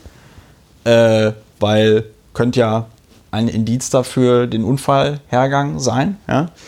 Und dann stellt sich also raus, in der in dem Blut des Peter Gs befanden sich 1,1 Promille Alkohol. Das ist äh, um das zu verstehen, um 1,1 Promille, das habe ich extra schön mit einem Promillerechner ausgerechnet. Das haben wir extra um, vor der Sendung vor der Sendung haben vorbereitet. Wir uns auf 1,1 Promille gebracht. Ja, das wäre schön. Wir, äh, nee, das, ich habe mal mit, mit Holgi, Klammer auf, ich habe mal mit Holgi darüber gesprochen und er meinte, nie betrunken Podcast, man stellt sich das immer geiler vor, als es dann am Ende ist. Klammer zu. Ähm, wir haben uns nicht auf 1,1 Promille gebracht, aber um sich auf 1,1 Promille zu bringen, muss man innerhalb von einer Stunde 2,2 Liter Bier trinken oder 0,26 Liter Schnaps. Also so eine ganze Tasse Schnaps hast du 1,1 Promille. Wer kennt es nicht, ja. Ich sage das deswegen, weil jetzt im Zuge der Berichterstattung aufkam, naja, es könnte ja sein, dass der Peter G. sich im Zuge des Schocks, den er nach, dieser, ähm, nach diesem Unfall hatte, sich da quasi so einen kurzen genehmigt hat. Weil es ja noch nachvollziehbar ist. Ne? Du denkst du dir so, ja klar, da hat aus irgendeinem Grund, den man jetzt nicht kennt, irgendjemand gerade einen Schnaps dabei, dann trinkt der einen Schnaps. Ja? So ein Bernardiner mit so einem Fässchen vorbeigekommen. Ja, es wäre, es wäre lustig, wenn jetzt nicht diese Fabienne M. da ähm, gestorben worden ist. Ich glaube, das Lachen ist auch tatsächlich ein Lachen, ob der, da kommen wir noch drauf, tatsächlich so ein bisschen, wir nehmen die Wertung ein Stück weit vorweg, Absurdität dieses ja, das Falles. war eher sarkastisch. Ja, das äh, ist so Angstlachen. Ne? So. Also, ähm, weil das ist tatsächlich, das ist das nicht lustige lustig. Es ist einfach, es ist einfach sehr grotesk, dass ein Polizeibeamter ähm, mit anscheinend 1,1 Promille im Blut ähm, da einen solchen Unfall baut und das dann ein Jahr lang nicht äh, äh, aufgedeckt wird. Ähm, der Kollege, der da mitgefahren ist, der zum Zeitpunkt des Unfalls noch Auszubildender war, der natürlich auch rangniedriger war als Peter G., ähm, der meinte, er hätte nichts bemerkt, so an Alkoholgeruch und so. Ähm, aber aus irgendeinem Grund muss zumindest irgendjemand in der Charité der Meinung gewesen sein, okay, wir entnehmen jetzt hier mal eine Blutprobe. Ja. Und, und machen den Test auf Blutalkohol, was mit Sicherheit auch nicht standardmäßig gemacht wird lehne ich mich jetzt ein bisschen aus dem Fenster, aber zumindest habe ich in der Berichterstattung jetzt nichts anderes gelesen, dass zum Beispiel der Kollege, der nicht am Steuer war, auf äh, Blutalkohol getestet worden ist. Ja, langer Rede, kurzer Sinn. Habe ich noch irgendwas vergessen zu dem Fall? Ja, das kam jetzt quasi durch eine Recherche der Berliner Morgenpost ans Licht. Dann wurde viel darüber berichtet. Dann ähm, tauchen halt heute, das war das schon eben zitierte, der schon eben zitierte Artikel des, ähm, der BZ, den ich jetzt hier in meinen ganzen Tabs natürlich nicht finde, ähm, wo also so Fotos gezeigt werden, wie sich eben, genau, Polizei, so schreibt es die BZ, Polizei will Pistolenfotos des Promille-Cops nicht gekannt haben. Da sieht man also ein Foto von Peter G., wie er sich einen Revolver an den Kopf hält, an die Schläfe. Ähm, und das hat er wohl irgendwie entweder getwittert oder auf Facebook oder auf seinem Blog. Ähm, er wird in der Berichterstattung so beschrieben, dass er also so ein harter Hund war, der sich auf Facebook und Twitter inszenierte. Ich kannte den witzigerweise oder unwitzigerweise vom Sehen her, kannte ich den auch von Twitter, weil der mir, äh, ich folge noch dem, dem Axel Lier, der früher der äh, quasi Chefpolizeireporter bei der BZ war und noch so einem anderen BZ-Account zu so Innenpolitik-Themen. Da haben die schon mal sowas retweetet oder so. Da habe ich den mal auf so Fotos gesehen. Und dann habe ich immer gedacht, der, also so vom Aussehen her wirkt der auf mich jetzt nicht wie ein Polizist, sondern, weiß ich nicht, irgendein Polizeifotograf oder so. Oder irgend so ein Reporter, der sich besonders rabiat kleidet oder so. Also bis ich jetzt die Fotos gesehen habe, hätte ich nie gedacht, dass dieser Peter G. tatsächlich Polizist ist, weil er sich doch auf eine etwas, ich möchte mal sagen, eigenwillige Art und Weise im Internet inszeniert. Und er hat auch ähm, da wohl von der Polizeiführung äh, wurde er schon darauf hingewiesen, dass er das doch mal bitte einstellen soll, weil er zum Beispiel auch einen Blog betrieben hat, auf dem er dann irgendwie vermeintliche Missstände bei der Polizei anprangerte oder so. Also ähm, sehr, äh, wenn man das jetzt, wenn man das jetzt freundlich und nicht zu sehr wertend formuliert, würde wahrscheinlich in so einem Bericht stehen schillernde, ja, schillernde, schillernde meinungsstark, meinungsstark, meinungsstarke Persönlichkeit. Ja, ja und die Staatsanwaltschaft ermittelt jetzt nicht nur eben wegen, warte, was war das, fahrlässige Tötung? Jetzt müssen wir aber noch mal hm. Ja, der, der, Teil der Vorbereitung fehlt jetzt. Also sie ermitteln jetzt auf jeden Fall auch wegen äh, Trunkenheit am Steuer und ähm, ich weiß jetzt, äh, aber du wolltest also jetzt fahrlässige noch was sagen. Tötung äh, liegt sehr nahe. Das wäre eigentlich ein Wunder, wenn die Staatsanwaltschaft äh, diesen Sachverhalt, den du geschildert hast, nicht unter dem Gesichtspunkt eines jedenfalls Anfangsverdachts der fahrlässigen Tötung zum Nachteil, wie es dann immer so heißt, äh, als wäre dieser Nachteil wieder auszugleichen, zum Nachteil der Fabien M ermitteln würde. Da wird sie, das wird sie ganz sicher ich tun. Jetzt, ja. Ich habe es jetzt gefunden, ja? äh, denn Theorie, so genau. Ähm, die Staatsanwaltschaft weitete die Ermittlungen aber auf schwere Verkehrsgefährdung durch Trunkenheit aus. Zuvor war nur wegen fahrlässiger Tötung ermittelt worden. Ja. Ja, nur ist natürlich auch. Ja, gut, das steht jetzt so im Tagesspiegel drin. Ähm, ach so, ich wollte noch genau, aber red mal weiter. Ja, äh, weiter noch ein bisschen zum Sachverhalt. Ähm, das heißt, dass der äh, Peter G.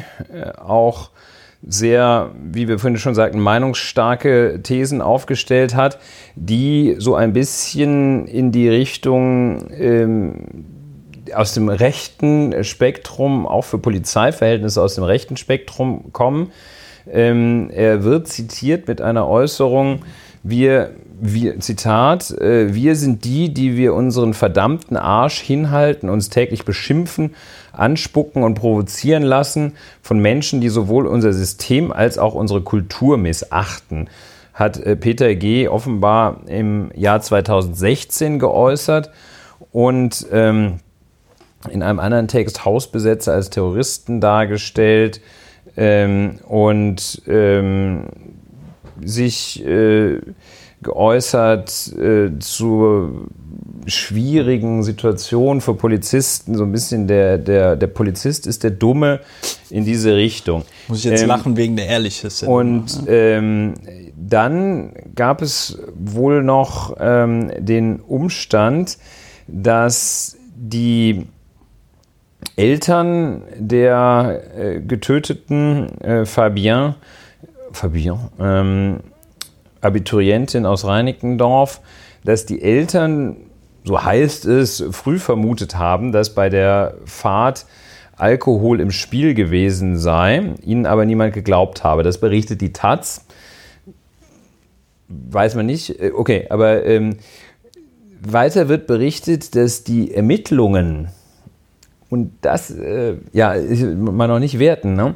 aber die Ermittlungen hätten sich zunächst darauf konzentriert, ob Fabien M. zum Zeitpunkt des Unfalls telefoniert hatte. Das heißt, äh, die Ermittlungen richteten sich darauf, ob die beim Einparkvorgang telefonierte, sprich, ob sie möglicherweise ein Verschulden an diesem Unfall traf oder ein Mitverschulden. Ähm, schwer hier nicht gleich in die Wertung überzugehen. Und soweit der Sachverhalt. Also, noch eine Sache wollte ich ergänzen. 90 km/h, das kann man sich ja wirklich schwer vorstellen. Ähm, was daran liegt, dass man entweder nicht in einem Auto ist und dann sieht man Autos an einem vorbeirasen und dann kann man, hat man immer schwer sein, hat man seltenst, in den seltensten Fällen seine Messpistole dabei oder man sitzt in einem Auto und dann verliert man ja auch jedes Gefühl für Geschwindigkeit. 90 km/h, das sind 25 Meter in der Sekunde. Ja, das bedeutet, das Automobil bewegt sich quasi ja, 25 Meter in einer Sekunde und das bedeutet dann halt auch, dass wenn man ähm, abbremst, man sich noch mindestens 50, 75, 100 Meter ähm, bewegt. Und äh, vielleicht auch noch so als allgemein ergänzender Umstand, die, du hattest das ja auch schon äh, deutlich gemacht, 1,1 Promille kriegt man nicht von zwei Moncherie sozusagen. Ja. 1,1 Promille kriegt man auch nicht, wenn man äh, zwei Gläser Wein trinkt. Ähm, 1,1 Promille, da ist die subjektive Wahrnehmung für einen normal großen Nicht-Alkoholiker, ist die subjektive Wahrnehmung die eines Vollrausches. Bei 1,1 Promille da bist ist man richtig platt. Also nicht platt, so dass man in der Ecke liegt. Ja, nicht, nicht ähm, Oktoberfest. Platt, aber da ist man richtig äh, da in ist der, gut dabei. In der gut zwischen gut dabei und Sternhagel voll äh, ist man da unterwegs. Ja. Also ich habe, das kann ich auch wirklich sehr empfehlen, ähm, äh, mal so einen äh, Test kontrolliertes Trinken mitgemacht und da wurden dann auch äh, tatsächlich Blutwerte sogar genommen.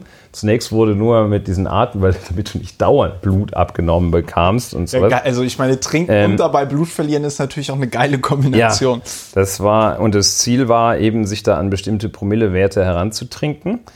Das, was man also beim Autofahren, wenn man noch fährt, nicht tun äh, sollte.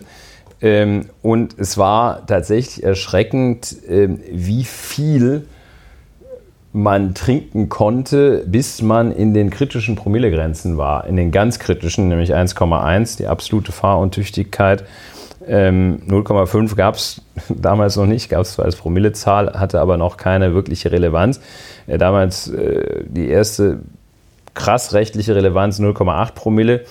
Das ist eine Promillezahl, bei der wer eben nicht Höchstalkohol gewohnt ist, nicht ernsthaft behaupten kann, dass er es nicht gewusst hätte, dass der Sternhagel voll war oder ordentlich voll.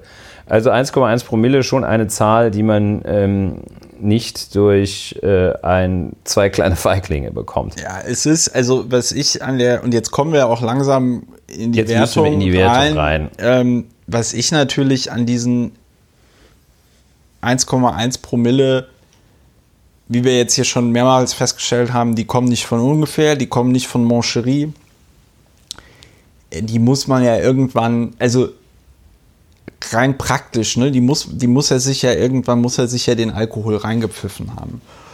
Und ich halte zumindest, und das würde mich mal interessieren, wie du das jetzt aus juristischer Perspektive, also vor allen Dingen auch als Strafverteidiger, das wäre ja mal ganz interessant, also würde mich jetzt interessieren, tatsächlich, einerseits, wie würdest du den raushauen und also wie könnte eine Verteidigungsstrategie aussehen? Nicht, weil ich das ähm, besonders verteidigenswert halte, aber weil mich dann wieder in der Umkehrfrage auch interessiert, wie für wie gut hältst du seine aktuelle Verteidigung, weil da würde ich zumindest als Laie, Gefühlsjurist, wie äh, Horst Seehofer sagen würde, würde ich sagen, dass die aktuelle Verteidigungsstrategie von ihm nicht so äh, brillant ist. Insbesondere diese Behauptung, ja, er könne ja den Alkohol zwischen dem äh, dem Tatzeitpunkt, äh, nicht dem Tatzeitpunkt, dem, dem Aufprall, dem Unfall und, dem, und der Charité getrunken haben. Ähm, das sieht für mich ja aus wie eine Schutzbehauptung, ist aber auch die Frage, wie gerichtsfest ist jetzt diese Blutprobe, die da in der Charité entnommen worden ist.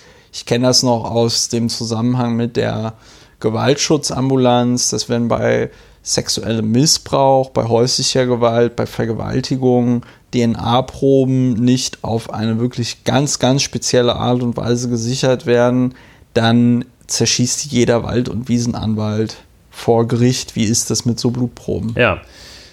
Dazu ist äh, zunächst zu sagen ein Stichwort, das ist der sogenannte Nachtrunk. Das taucht gleich nochmal auf. Nachtrunk, ein allgemein in Polizeikreisen, in Verteidigerkreisen bei jedem, der schon mal äh, zwei Sätze systematisch nachgeschlagen hat zur Trunkenheitsfahrt, ist das Thema Nachtrunk der Knaller. Nachtrunk bedeutet eben genau das. Ähm, man, äh, wird es wird festgestellt, dass man Auto fährt. Es wird festgestellt, dass man eine unzulässige Blutalkoholkonzentration hat. Eine Stunde später aber damit ist noch nicht zwingend gesagt, dass man auch eine Stunde vorher, als man noch Auto gefahren ist, diese erhöhte Blutalkoholkonzentration hatte. Sondern es kann ja immer sein, das ist ein absoluter Klassiker, das ist so, so wie die sizilianische Eröffnung beim Schach oder so, oder noch, noch darunter, das Bauernmatt ist das. Das ist sozusagen das Bauernmatt des Strafverteidigers, ist der Nachtrunk. Nämlich das Argument, ich habe später getrunken ähm, und nicht als bevor ich mich ins Auto gesetzt habe. Ähm, die umgekehrt, die Trunkenheitsfahrt dürfte einer der Haupt, der, einer der häufig, einer der häufigsten Kriminalfälle sein, die deutsche Polizisten bearbeiten, in denen sie ermitteln. Das heißt auch weiter sozusagen, das ist sozusagen die Blinddarmoperation äh, des äh, kriminalpolizeilichen Handelns und die Unterbindung dieses Arguments des Nachtrunks, das ist sozusagen die absolute Standardmethode. Das ist so wie bei der Blinddarmoperation sich vorher die Hände zu desinfizieren und sich äh, ordentliche Latexhandschuhe anzuziehen als Operateur. Das heißt, also der Nachtrunk ist allgemein bekannt. Es ist allgemein bekannt, dass man dieses Argument ausschalten muss. Und das Argument ist in vielen Fällen ja auch gar nicht schlecht. Da fährt, äh, der, ähm, fährt jemand ähm, mit dem Auto, rammt irgendwie so eine Kolonne parkender Fahrzeuge äh, fährt nach Hause, knallt sich ins Bett, die Polizei klingelt. So, kann man sagen, okay, ich habe mich so erschrocken vor dem Unfall. Durch den Unfall habe ich mir erstmal eine Pulle Asbach reingehauen. Okay. Die ganze Pulle. Kann man nichts gegen sagen. Dann werden die natürlich kriminalistisch, äh, ist wirklich, da braucht man auch wirklich nur das, das ganz kleine Polizisten einmal eins für. Wenn der sich schon meistens ist es der, aber es gibt natürlich auch Frauen, wenn die Beschuldigte sich dann so einlässt, dass äh, sie sagt, ja, ich habe mir dann äh, hier die, vor lauter Schreck äh, Auto noch warm, checken die Polizisten Hand auf die Motor, das Auto ist noch warm.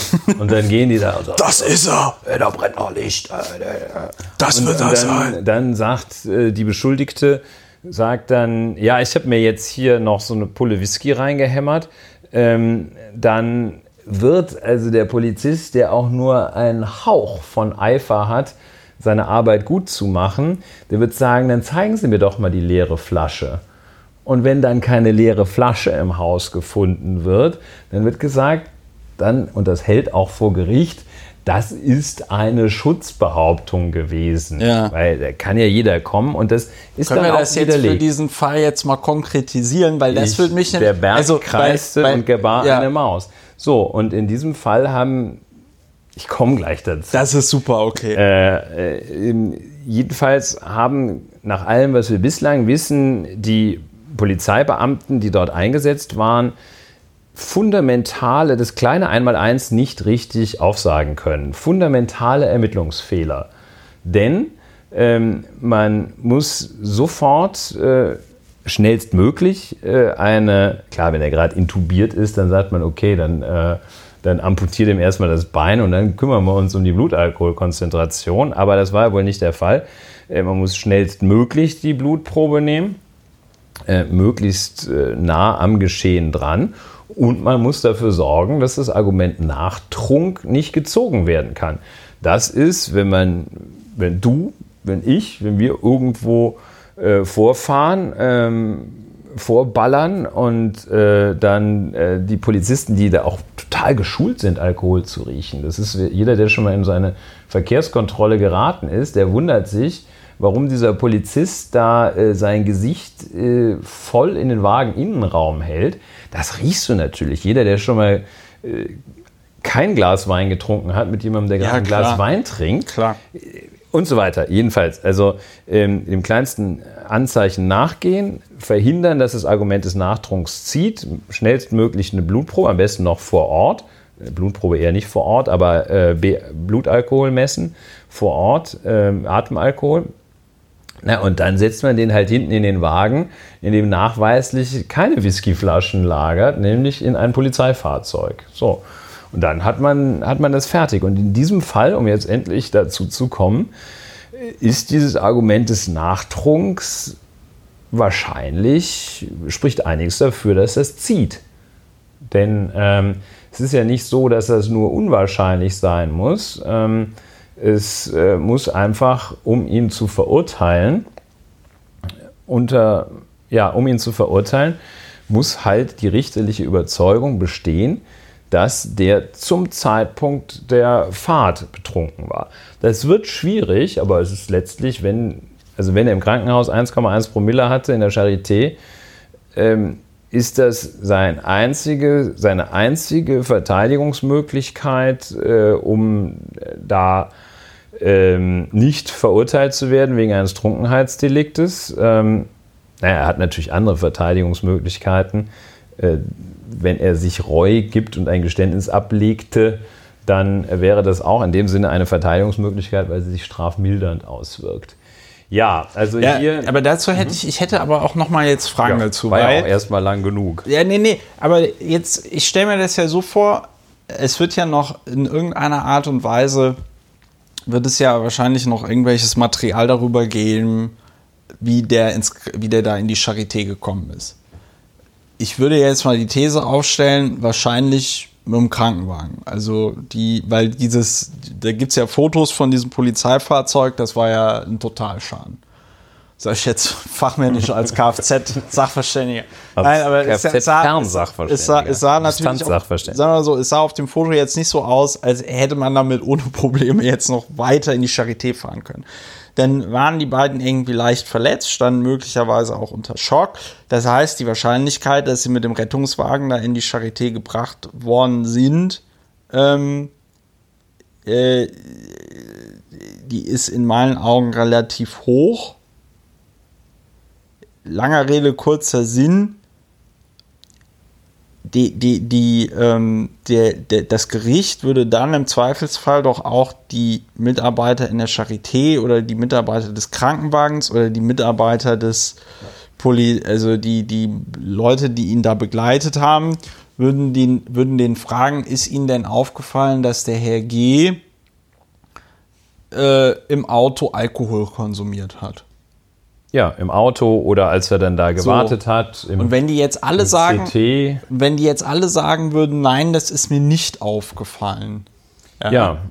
Und der an, also ich will nur, ich will nur, meine Frage ist eigentlich, reicht da so ein Indizienbeweis? Also kann der, wenn der alle befragt und alle sagen, nein, wir haben weder irgendwelche Pullen gefunden, äh, noch hat ihm irgendjemand zwei Liter Bier gebracht oder äh, ein Viertel Liter Schnaps. Ähm, und er kann auch nicht nachweisen, dass er irgendwie seinen Flachmann dabei hatte oder Dann wird sonst es sehr, irgendwas. sehr eng. Äh, also Peter G. Ja. Da, da, das wäre jetzt so die Frage. Also du kannst doch nicht, also du kannst viel erzählen vor Gericht, aber äh, und es muss auch ne im Zweifel. Ja, vielleicht hat er ja einen, vielleicht hat er ja wirklich erst später getrunken. Woher weißt du das denn? Wie gesagt, ich, äh, mir geht es einfach um Plausibilität und die Menge. Ne? Das, woher weißt du das denn? Das ist vollkommen richtig. Ich stelle mir einfach die praktische Frage, wie hat der innerhalb von, weiß ich nicht, der Zeit, die das gedauert hat, in die Charité zu kommen, ja, so viel hm. Alkohol, also erstens, wie ist er diesem Alkohol habhaft geworden? Ja, also ist er leicht verletzt in irgendeinen Späti da gerannt und hat erstmal eine Flasche Wodka gekauft? Und wie ist er, ähm, äh, äh, wie hat er ihn konsumiert? Ja. Und vor allen Dingen, wie kam dann irgendjemand in der Charité auf eigene Initiative dann da drauf? Dem nehmen wir jetzt aber mal eine Blutprobe ab ja, was und ja zwar nicht, nicht, zu den Standardmaßnahmen zählt. Ja, ja, Blut vielleicht schon noch, weil sie ja, irgendwelche nee, Blutwerte abnehmen müssen, aber sie messen auf jeden Fall nicht standardmäßig den Blutalkoholwert. Ja, das ist ja nicht so ein relevanter so. Parameter für das Befinden. Ähm, und ja, also, also klar kann ich jetzt nicht meine Hand, nee, klar kann ich jetzt, das ist ja total interessant, dass du jetzt diese ganzen gemeinen Fragen stellst. Ich will auch nicht meine Hand dafür ins Feuer legen, dass der Peter G äh, also klar kann ich nicht hundertprozentig sagen, aber von dem, wie das jetzt alles geschildert wird in der Berichterstattung, von dem, wie viel du tanken Ja, musst, bis du verstanden. 1,1 hast, ja. Tanken auch nicht schlecht. Ähm, ich will ja auch nicht äh, mich auf die langweilige Antwort, äh, also kommt halt auf den Einzelfall an, zurückziehen. Spielen wir es mal durch. Äh, es ist hier so, dass jedenfalls ein wohl schon dringender Tatverdacht einer schweren Straßenverkehrsgefährdung unter Alkoholeinfluss äh, 3,15 irgendwas, ähm, müssten wir jetzt mal nachgucken, ein, ein dringender Tatverdacht dann anzunehmen ist, wenn einer wie ein gestörter Pferd einen Unfall baut und dann eine Stunde später nachweislich festgestellt wird, dass er alkoholisiert ist. Da, wenn der im Verfahren einfach schweigt, was ja ein zulässiges Verteidigungshandeln ist, dann wird, es, wird er verurteilt. Denn dann, das sind so die Fälle, wo es für den Verteidiger eine der schwierigsten Fragen, lasse ich den Mandanten reden, mache ich eine Einlassung oder nicht, wo es eine Antwort auf diese Frage, eine eindeutige Antwort gibt, da muss man was zu sagen. Denn wer einen schweren Verkehrsunfall verschuldet und äh, eine Stunde später betrunken ist, der ähm, wird, wenn er wenn es nicht ganz, äh, wenn, wenn, er nicht was tut, wenn er sich nicht aktiv verteidigt, wird er verurteilt we werden.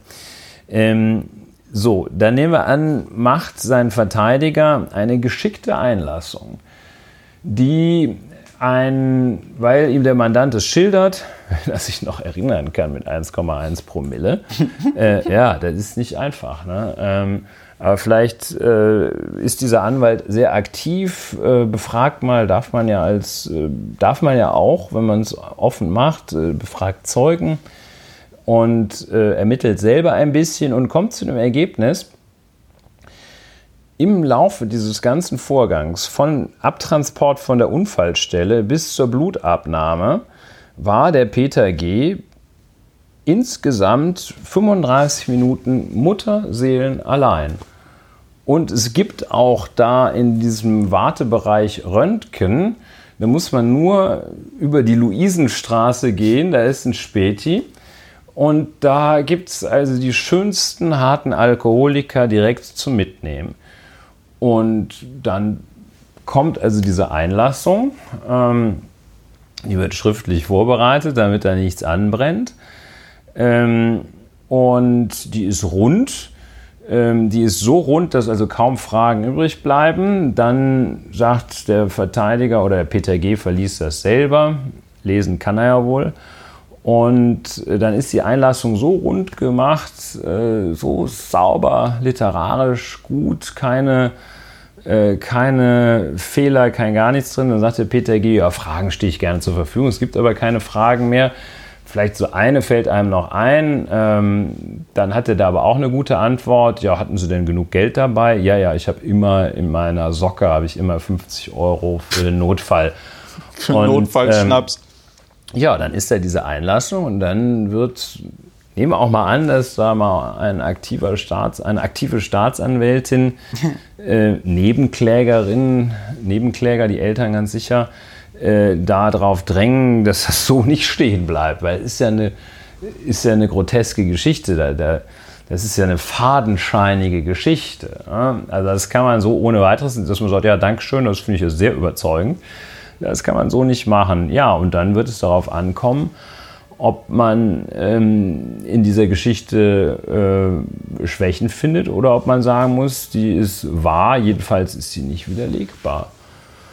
Und ähm, dann äh, hilft eigentlich nur noch, dass man gegen die Beamten, äh, die da äh, den, äh, den Fall bearbeitet haben seinerzeit, äh, auch gegen diesen ja, zwischen Baum und Borke stehenden jungen Kollegen, der da mit Peter G. in der Karre saß, ähm, dass man gegen die doch schon mit einer gewissen Härte vorgeht, um vielleicht eines Tages das mal aufzubrechen, dass da Polizisten sich äh, gegenseitig natürlich immer schützen. Das, das Schlimme an dem gegenseitigen Schützen von Polizisten und deshalb ist es noch schlimmer als äh, bei anderen Berufsgruppen, ist eben, dass es absolute Profis sind ja, im äh, Umgang mit äh, Kriminalfällen. Das heißt also, wenn ein Polizist dir etwas anhängen möchte, Klassiker, der Widerstand gegen Vollstreckungsbeamte, ja wenn, ein Poliz wenn zwei Polizisten die das anhängen möchten, dann machen dann die das die so wasserdicht. Ähm, und dann hast du noch so einen Staatsanwalt, der sagt, oh, meine Polizei werde ich ja schützen.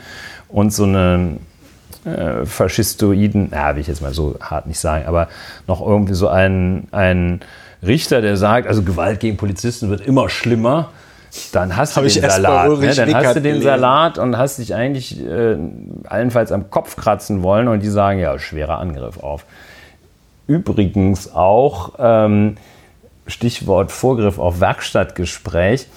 Ähm, ein Wunsch, ähm, der da geäußert wurde, ich weiß nicht, ob der es geschafft hat, in die abschließenden Gesetzestafeln, die da vom Berg Sinai aus der Werkstatt getragen wurden. Also ähm, ein Wunsch war jedenfalls sofort abzuschieben, äh, auch bei kleinen Straftaten, jedenfalls bei allen Straftaten, die sich gegen Polizisten richten. Ja, wunderbar. Wunderbar. Ne? Also so viel dazu. Unsere Polizei. Ähm, unsere Polizei. Unsere Polizei. Ne, da darf man nicht glauben, und das tun allerdings viele, man darf nicht glauben, dass die grundlegend besser wären als andere Menschen, dass die grundlegend gesetzestreuer wären als andere Menschen. Da gibt es solche und solche. Allenfalls Normalverteilung.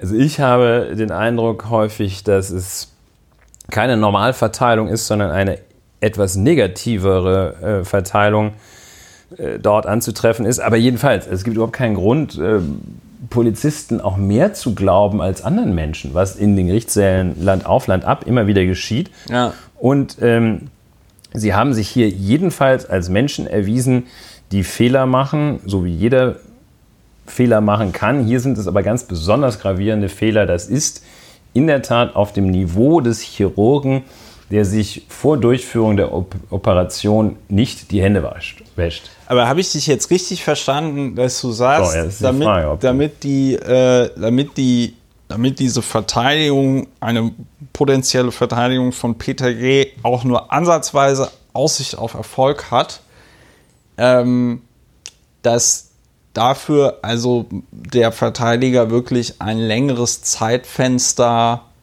nachweisen müsste, wo der Peter G. nicht mit irgendjemand anderem dort zusammen war und wo man plausibel erklären kann, warum er eine größere Menge Alkohol ja. konsumierte. Ja. Genau. Aber das ist jetzt äh, auch nicht so trivial, oder? Da sind wir uns beide einig. Also. Das ist schon anspruchsvoll, ja. Zumal mit dem, weil ich glaube, was man jetzt nicht aus dem Raum äh, äh, bringen kann, ist so nach dem Motto, dass jetzt eine Verwechslung vorgelegen hat. So nach dem Motto, die haben dann da im Labor die Blutproben vertauscht und äh, äh, das ist gar nicht die Blutprobe von Peter G. gewesen. Da wird die Charité, also das kann man versuchen zu behaupten, äh, das wird die Charité aber hinkriegen. Ja, nein, weil mir geht es mir geht's einfach, nur, einfach nur darum, dass man irgendwie. Das ist so, so diese also Leichtathletik-Defense. Das heißt. du sagst, ja, nee, das war ja gar nicht meine Urinprobe. das war die von Usain Bolt, nicht von mir. Das, und das, also, okay, wobei für ihn wiederum schwierig wird, dass dann natürlich ein Gericht bei egal welcher Einlassung sagt, okay, sie hatten 1,1 Promille, können sich jetzt aber nach einem Jahr noch so gut daran erinnern. Das wäre so eine ganz, also man würde es wahrscheinlich noch so ein bisschen in der Fragetechnik ja, noch gut, so ein bisschen umkreisen, aber im Kern wäre das natürlich eine sehr gute Frage. Meine Zeiten als Strafverteidiger. Das wäre eine natürlich ein eine Frage, her. dass man sagt, ja, mh, mm, also man würde wahrscheinlich dann mal so anfangen, ähm, was er denn gestern gemacht hat. Ja. er sagt, ja, gestern, das ist so lange her. Dann würde man sagen, ja. Mhm. Mhm. Und äh, vor drei Monaten, schildern Sie mal so ein Ereignis, das so drei, oh, weiß ich nicht, mal jeden Tag dasselbe. Dann wird es schwierig. Ne? Weiß ich nicht, ich trinke Äh, so aber viel, ich kann Peter mich nicht G. mehr daran erinnern.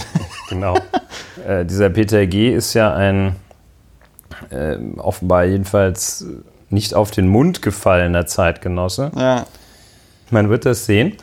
Es ist, es ist ähm, natürlich auch öffentlicher Druck auf dem Verfahren. Mit so einer, mit so einer äh, ganz äh, schwachen Räuberpistole wird er da nicht durchkommen. Ähm, also man müsste wahrscheinlich sagen, ähm, also wahrscheinlich, wenn man da jetzt nicht Cowboy, äh, nicht so eine Cowboy-Verteidigung macht, würde man wahrscheinlich versuchen, diese Geschichte so abzudealen, dass der Peter G. da am Ende des Tages äh, einen Strafbefehl kassiert. Strafbefehl eben ohne Öffentlichkeit, äh, ohne Hauptverhandlung kassiert, der äh, es ihm ermöglicht, im Polizeidienst zu bleiben. Ähm, dann sagt er noch zu, dass er irgendeine Therapie macht, äh, entschuldigt sich 30.000 Mal äh, Ist das bei seinem kein Vorgesetzten. besonderer Kündigungsgrund? Ja, das Beamtenrecht ist da ziemlich ähm, schematisch äh, und macht das an, den, äh, an der Höhe der verhängten Freiheitsstrafe fest. Ja, der Freiheitsstrafe, Höhe der verhängten Strafen fest. Kann ich aus dem Kopf nicht sagen, aber das Beamtengesetz äh, nennt da so Schwellenwerte ab so und so viel Tagessätzen. Also bis tatsächlich unabhängig raus. davon, was du getan hast. Dann gibt es daneben noch, äh, wenn es einen sogenannten berufsrechtlichen Überhang hat, äh, ja, wobei im Beamtenrecht ist es nochmal was anderes, gibt es noch so Disziplinarverfahren. Da kannst du natürlich auch rausfliegen. Kannst aber auch davon ausgehen, dass wenn du so ein Typ wie der Peter G. bist, der allen da irgendwie aus der Seele spricht, dann muss der wahrscheinlich das äh, Disziplinarverfahren muss er am allerwenigsten fürchten. Der muss nur unter einer bestimmten Freiheitsstrafe ist es, glaube ich, äh, von x Monaten Ja, bleiben, damit er nicht 315. automatisch aus dem Beamtenverhältnis rausfliegt. Dann muss er das Disziplinarverfahren überstehen. So, und das macht er am besten, indem er sich da ähm, von seinem Verteidiger, ja, ich denke, so sollte man das machen bei Peter G., äh, da eine kleine, einen kleinen Strafbefehl abholt äh, und äh, dann mal ordentlich kleine Brötchen backt und dann mh, So, geht das soll, Leben weiter. so sollte man das machen aus Sicht eines Strafverteidigers, der ihn verteidigt. Das ist jetzt nicht unsere, also zumindest nicht meine äh, Meinung, weil wenn ich jetzt meine Meinung, wir sagen ja erst die Fakten, dann die Meinung, halte ich diesen Mann äh, also auch schon vor dem äh, äh, vor dem vor diesem Unfall, den er da verursacht hat, Ja, das ist richtig. äh, halte ich ihn für vollkommen ungeeignet für den Polizeidienst. Also wir, das Wort grotesk fiel hier schon ein paar Mal.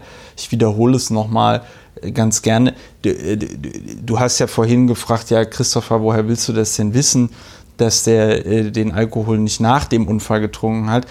W- wissen kann ich es nicht, aber wenn ich mir seinen ganzen Internetauftritt und wie er sich so präsentiert angucke, ähm, erweckt er auf mich persönlich schon den Eindruck einer doch etwas, ähm, ja, eben nicht mit beiden Beinen fest im Leben stehenden Ja, in der Tat. Person, Also ich- sondern mhm. er macht auf mich einen sehr unstabilen oder auch äh, mehr Fremdwörter volatilen ja, Mhm. Eindruck.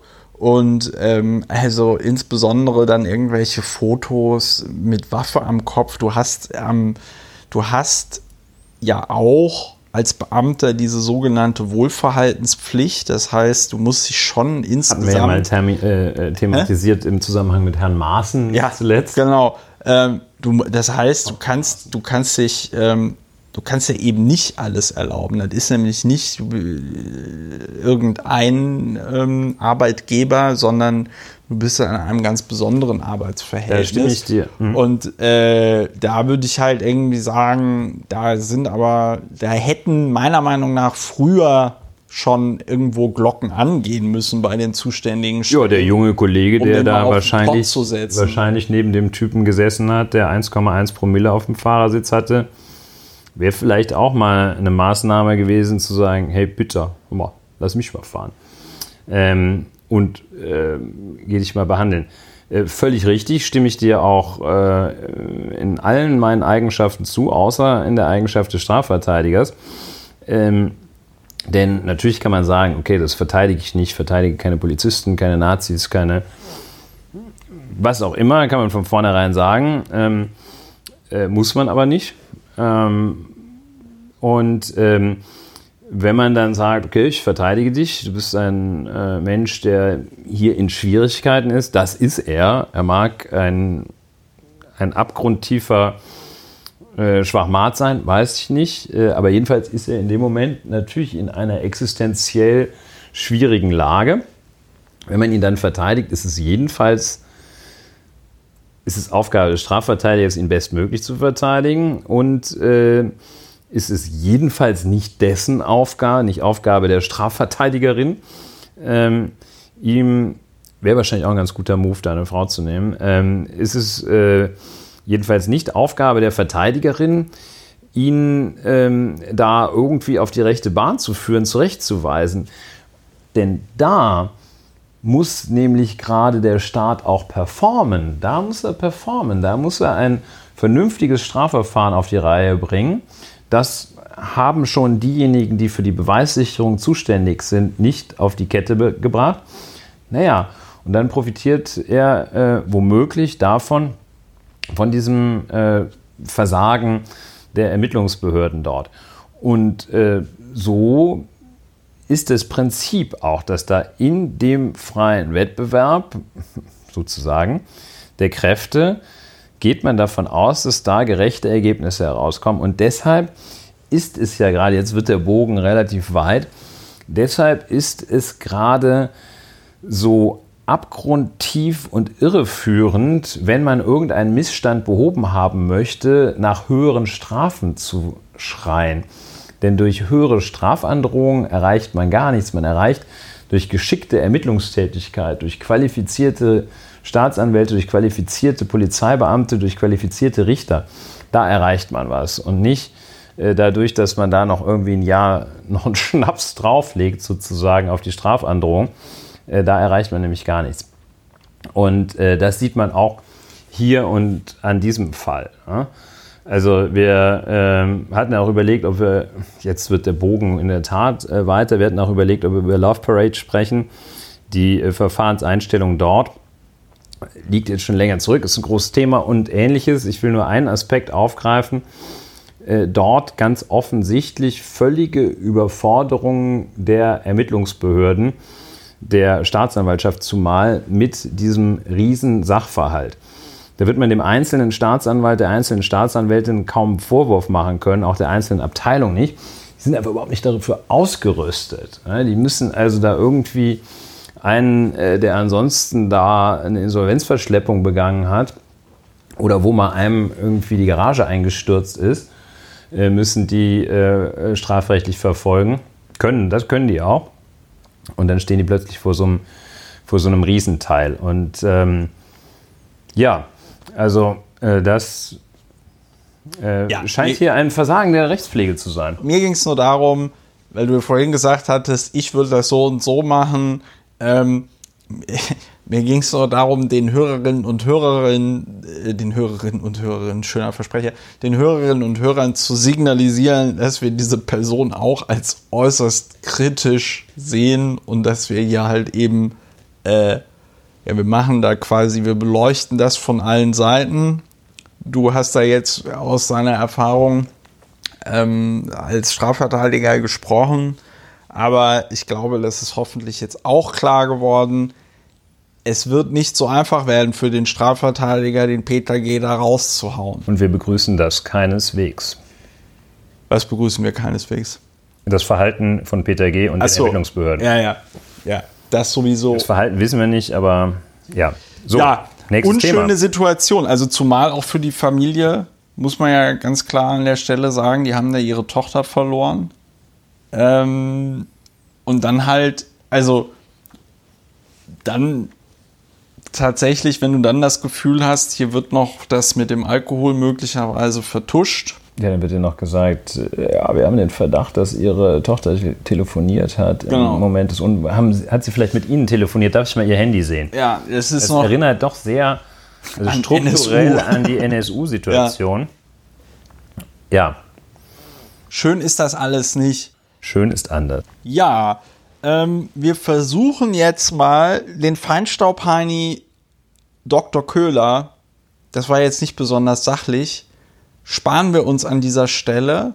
Wir verweisen nur ganz kurz darauf, es war halt nicht nur fachlich falsch, was er gemacht hat, also aus epidemiologischer Sicht war es nicht nur kompletter Quatsch, sondern das hat die Taz in ihrer heutigen Ausgabe also der vom 14.02., wunderbar herausgefunden. Ähm, er hat sich auch komplett verrechnet.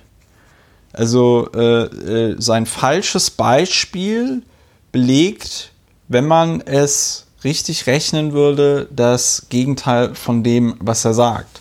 Zumal, und das war auch sehr schön, der Taz-Journalist dann noch verschiedene Interviews rausgegraben hat von diesem Dr. Köhler, wo er immer verschiedene Grenzwerte genannt hat. Also es wird immer bunter. Und gegenüber dem Deutschlandfunk, das habe ich vorhin noch auf Twitter gesehen, dem Kurznachrichtendienst, hat er wohl die Schuld deswegen, also dafür, dass er sich da um die Größenordnung 1000 verrechnet hat, die hat er seiner nicht vorhandenen Sekretärin gegeben. Oh, Und das fand ich, also so nach dem Motto, ich habe ja noch nicht mal eine Sekretärin, die das dann irgendwie für mich macht. immerhin der nicht vorhanden. Und, ja. und das, ja, aber das fand ich, fand ich strukturell ähm, most Allmann, weißer, heterosexueller Mann, Argument ever, oder? Also, wenn du noch nicht mal einer nicht- Frau die Schuld gibst, sondern der nicht vorhandenen Frau. Also das ist schon noch mal ein besonders, eine besondere Wolte Hm. Ein an dieser Stunt, ja. äh, äh, Stelle. Ähm, und der Köhler, also dieser Taz-Artikel, ich werde ihn verlinken, sehr bemerkenswert. Köhler sagt dann da am Telefon so, ja, also außer Ihnen ist das vorher noch niemandem aufgefallen. Ja. Das ist natürlich auch besonders peinlich für diese 100 Leute, für diese 100 Lungenärzte, die das unterschrieben haben, ähm, dass sie sich auch nicht die Mühe gemacht haben, das auszurechnen. Ja. Es ist auch medial, finde ich, so ein super krasses Versagen, dass nicht einer, wir ja auch nicht, ja, ähm, als Leitmedium, ähm, sich nicht mal erst. einer hinter, hingesetzt hat und einfach mal die Zahlen genommen hat und einfach mal ge- gegengerechnet hat, was der da vorrechnet. ja, also bei mir lag es daran, dass ich nicht genug Sekretariatspower habe. Ja. Kleiner Scherz am Ja, Rande. kleiner Scherz am Rande. Also ich, äh, wir hatten uns ja schon sehr kritisch, äh, wir hatten die Kompetenz grundsätzlich in Frage gestellt.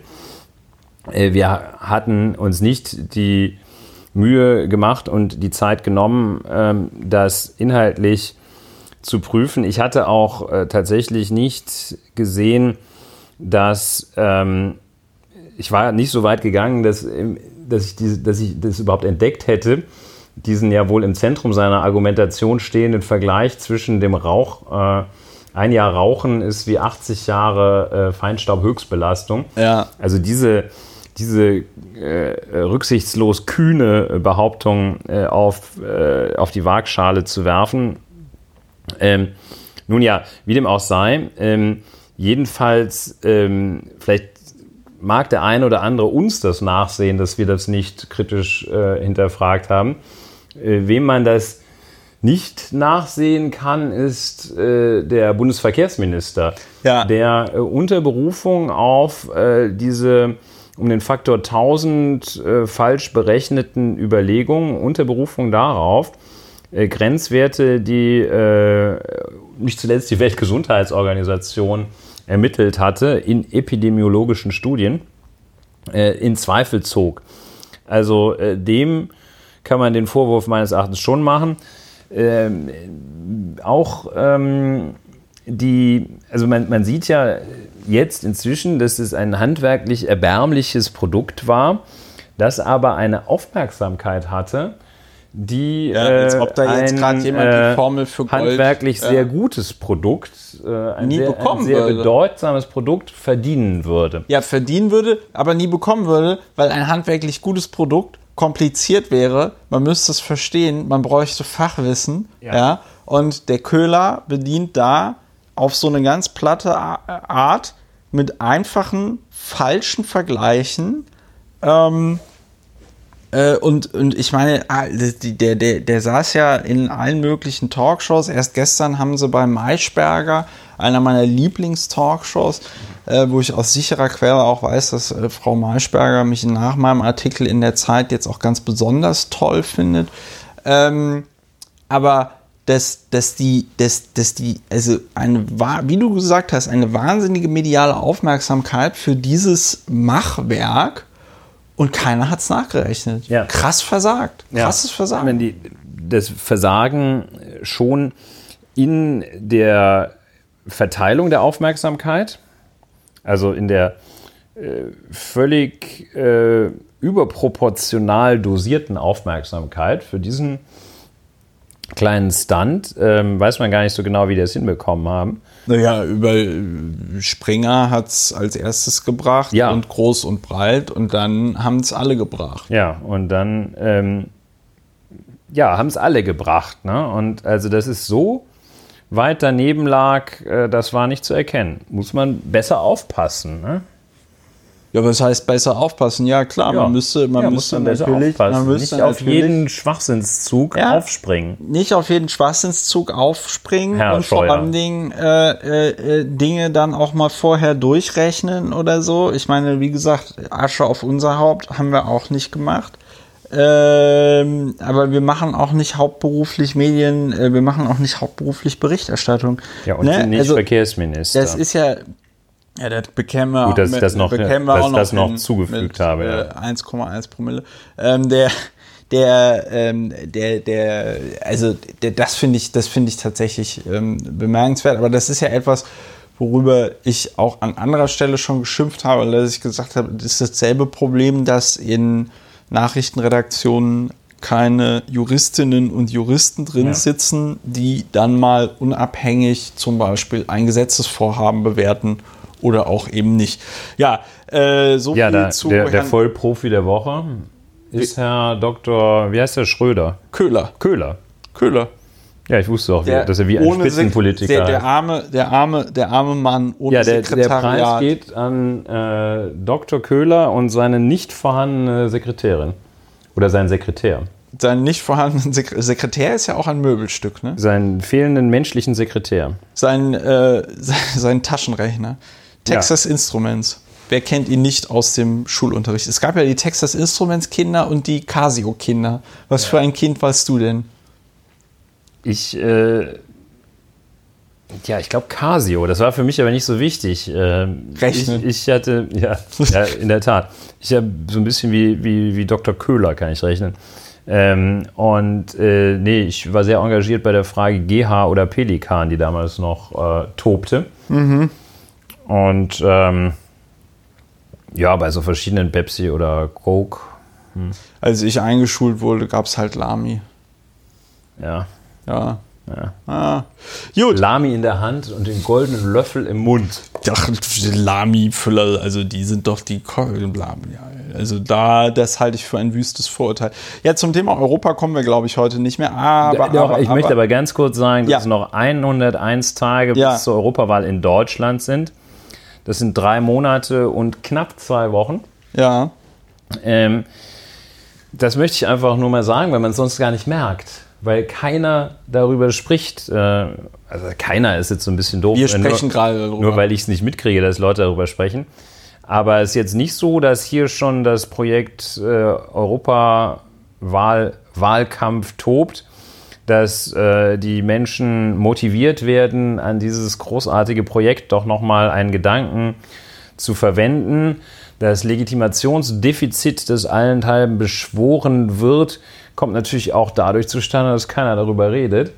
Ähm, ich hätte mir auch vorgenommen, kriegen wir aber auch nicht hin, äh, zeitlich. Es gab dieses Interessante in der letzten Woche Nord Stream, Nord Stream 2. Ja. Und dadurch, dass ich mit meiner ähm, schweren Lungenkrankheit, haha, ähm, nicht lustig, äh, dass ich mit meiner schweren Krankheit auch viel Zeit hatte, hatte ich mich mit Nord Stream äh, befasst. Ein Thema, das in der Tat äh, etwas sperrig ist, aber ein Thema, das äh, ungemein erhellend für Zusammenhänge der europäischen Integration und Einigung ist. Da sind nämlich die Deutschen ziemlich die Bad Guys, die so vorpreschen und, und ähnliches. All das ähm, Themen von höchster europäischer Bedeutung, ähm, die aber irgendwie hinten rüberfallen, auch weil sie ein bisschen zu schwierig sind. Deshalb darf diese Sendung nicht vergehen und tut es auch nicht. Äh, diese Podcast-Sendung klingt so rundfunkmäßig. Na, anyway, also jedenfalls darf dieser Podcast nicht vergehen ohne den Hinweis darauf, dass in 101 Tag Europawahl sein wird. SPD und äh, CDU bereiten sich auf die Europawahl inso, allein insofern vor, ohne das zu sagen, dass sie ähm, ja, sich so zu Gruppentherapiesitzungen treffen. Mm, in Werkstätten, äh, in weiß gar nicht, wo hat sich denn der SPD-Vorstand getroffen? Wahrscheinlich im Willy Brandt-Haus. Ja, das liegt ja nahe. Ne? SPD sagt doch gerade, dass sie kein Geld haben für so Werkstätten. Spirenzien und deswegen muss man sparen und deswegen. Die haben noch, SPD hat doch auch die Aufstellung für ihre Europaliste, haben die doch auch im Willy Brandt-Haus gemacht. Deswegen sah das so aus, als hätten die da in irgendeiner Mehrzweckhalle äh, so kleinen Parteitag oder so. Das war jetzt ja. nicht besonders äh, fotogen. Ja, ich meine, da fährt, ja, das macht man doch anders. Das macht man anders. So, also aber kriegen wir das wer, noch wer, hin oder ja, sollen wir nur ein paar Buzzwords wir haben jetzt, Wir haben jetzt sagen? zwei Stunden gepodcastet. Ja, das ist wichtig. Ich werde noch aufgrund des Hustens, den ihr hoffentlich nicht hört, wenn ihr das jetzt hört, äh, den werde ich ein bisschen rausschneiden. Das heißt, wir haben noch was. Ich möchte nur ähm, zum Thema Werkstatt. Sag noch was zum Thema noch, Werkstattgespräch. Muss ich noch eine Sache komm, sagen? Sag noch was zum Thema sag, Werkstatt. Komm, komm, komm, lass es raus. Hab Die Hörer finden das ja auch toll, wenn es länger dauert. Ich möchte also einen, einen Punkt herausgreifen, der mich also dem Wahnsinn nahe bringt. Jetzt muss ich ihn aber auch finden.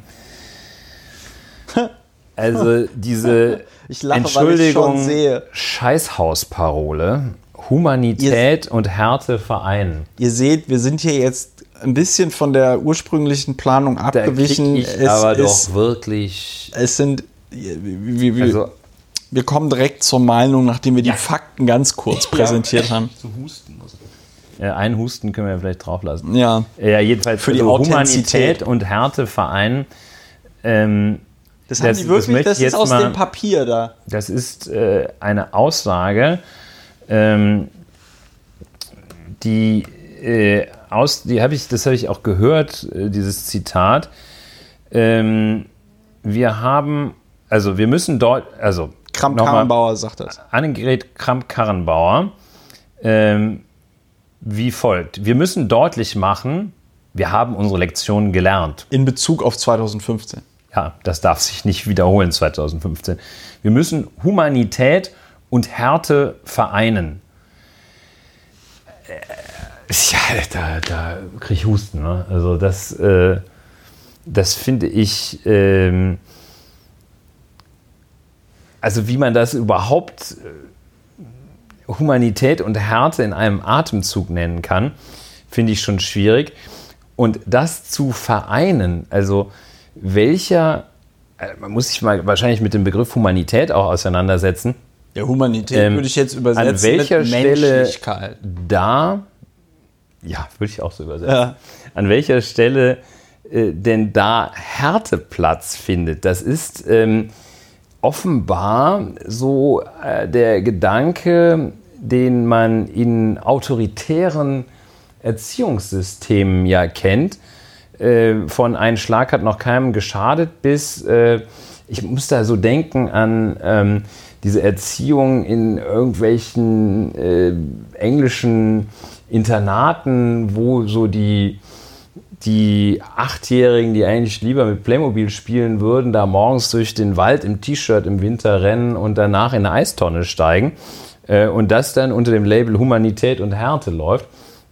Wie dem auch sei, also das finde ich, Humanität und Härte zu vereinen, finde ich ähm, einen sehr gefährlichen Ansatz, äh, der auch, glaube ich, falsch ist. Wir müssen Kälte und Wärme vereinen oder was. Ähm, also mm, das gefällt mir aber gar nicht. Naja, also ich, ich, ich denke da jetzt die ganze Zeit so drüber nach, woran ich spontan denken musste, ist so ein bisschen dieser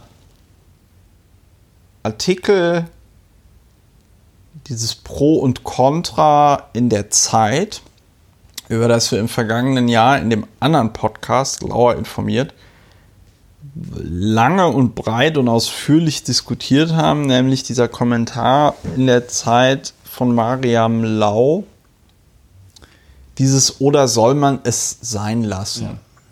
Und ich habe so ein bisschen das Gefühl, wenn man wahrscheinlich unsere Podcasts so in chronologischer Folge nach hört, wo wir also auch darauf hinweisen, dass hier in der Debatte etwas einreißt und so, ähm, wird man wahrscheinlich feststellen können, dass es immer weiter eingerissen ist und dieser Trend, äh, der sich da im Grunde genommen seit 2015 spätestens abzeichnet, früh, also begonnen hat natürlich mit dem Aufstieg der sogenannten AfD im Bundestagswahlkampfjahr äh, 2013. Aber dass das halt sich immer weiter, wie gesagt, fortsetzt und eben 2018 konnte man in der Zeit fragen, oder soll man es sein lassen, in Bezug auf private Seenotrettung von Menschen, die im Mittelmeer ertrinken. Und jetzt sagt man halt, ähm, wir müssen Humanität und Härte vereinen, ähm, was ja auch das ist ein extremer Verfall. Am, am, Ende des, was am Ende des Tages ja auch eine hohle Phrase ist, weil was soll das am Ende sein? Da wird also nicht die, auch nichts vereint. Die, die, äh, äh, genau, es ist ja das, also das Wort-Lüge-Verhältnis beträgt ja an dieser Stelle eins zu eins. Weil, weil, weil, wie, ne, du hast das schon vollkommen richtig gesagt, wie will man Humanität und Härte überhaupt äh, äh, vereinen. Und dann geht es ja hier um diese ganzen Dinge, die da wahrscheinlich verabschiedet worden sind, was stattfinden soll. Das kommt dann unter dieses Label Humanität und Härte. Und da geht es dann, wie du das eben schon erwähnt hattest in deinem Vorgriff, darum, dass Geflüchtete auch abgeschoben werden können sollen, wenn sie Polizisten und Polizistinnen angegriffen ja. haben. Ja?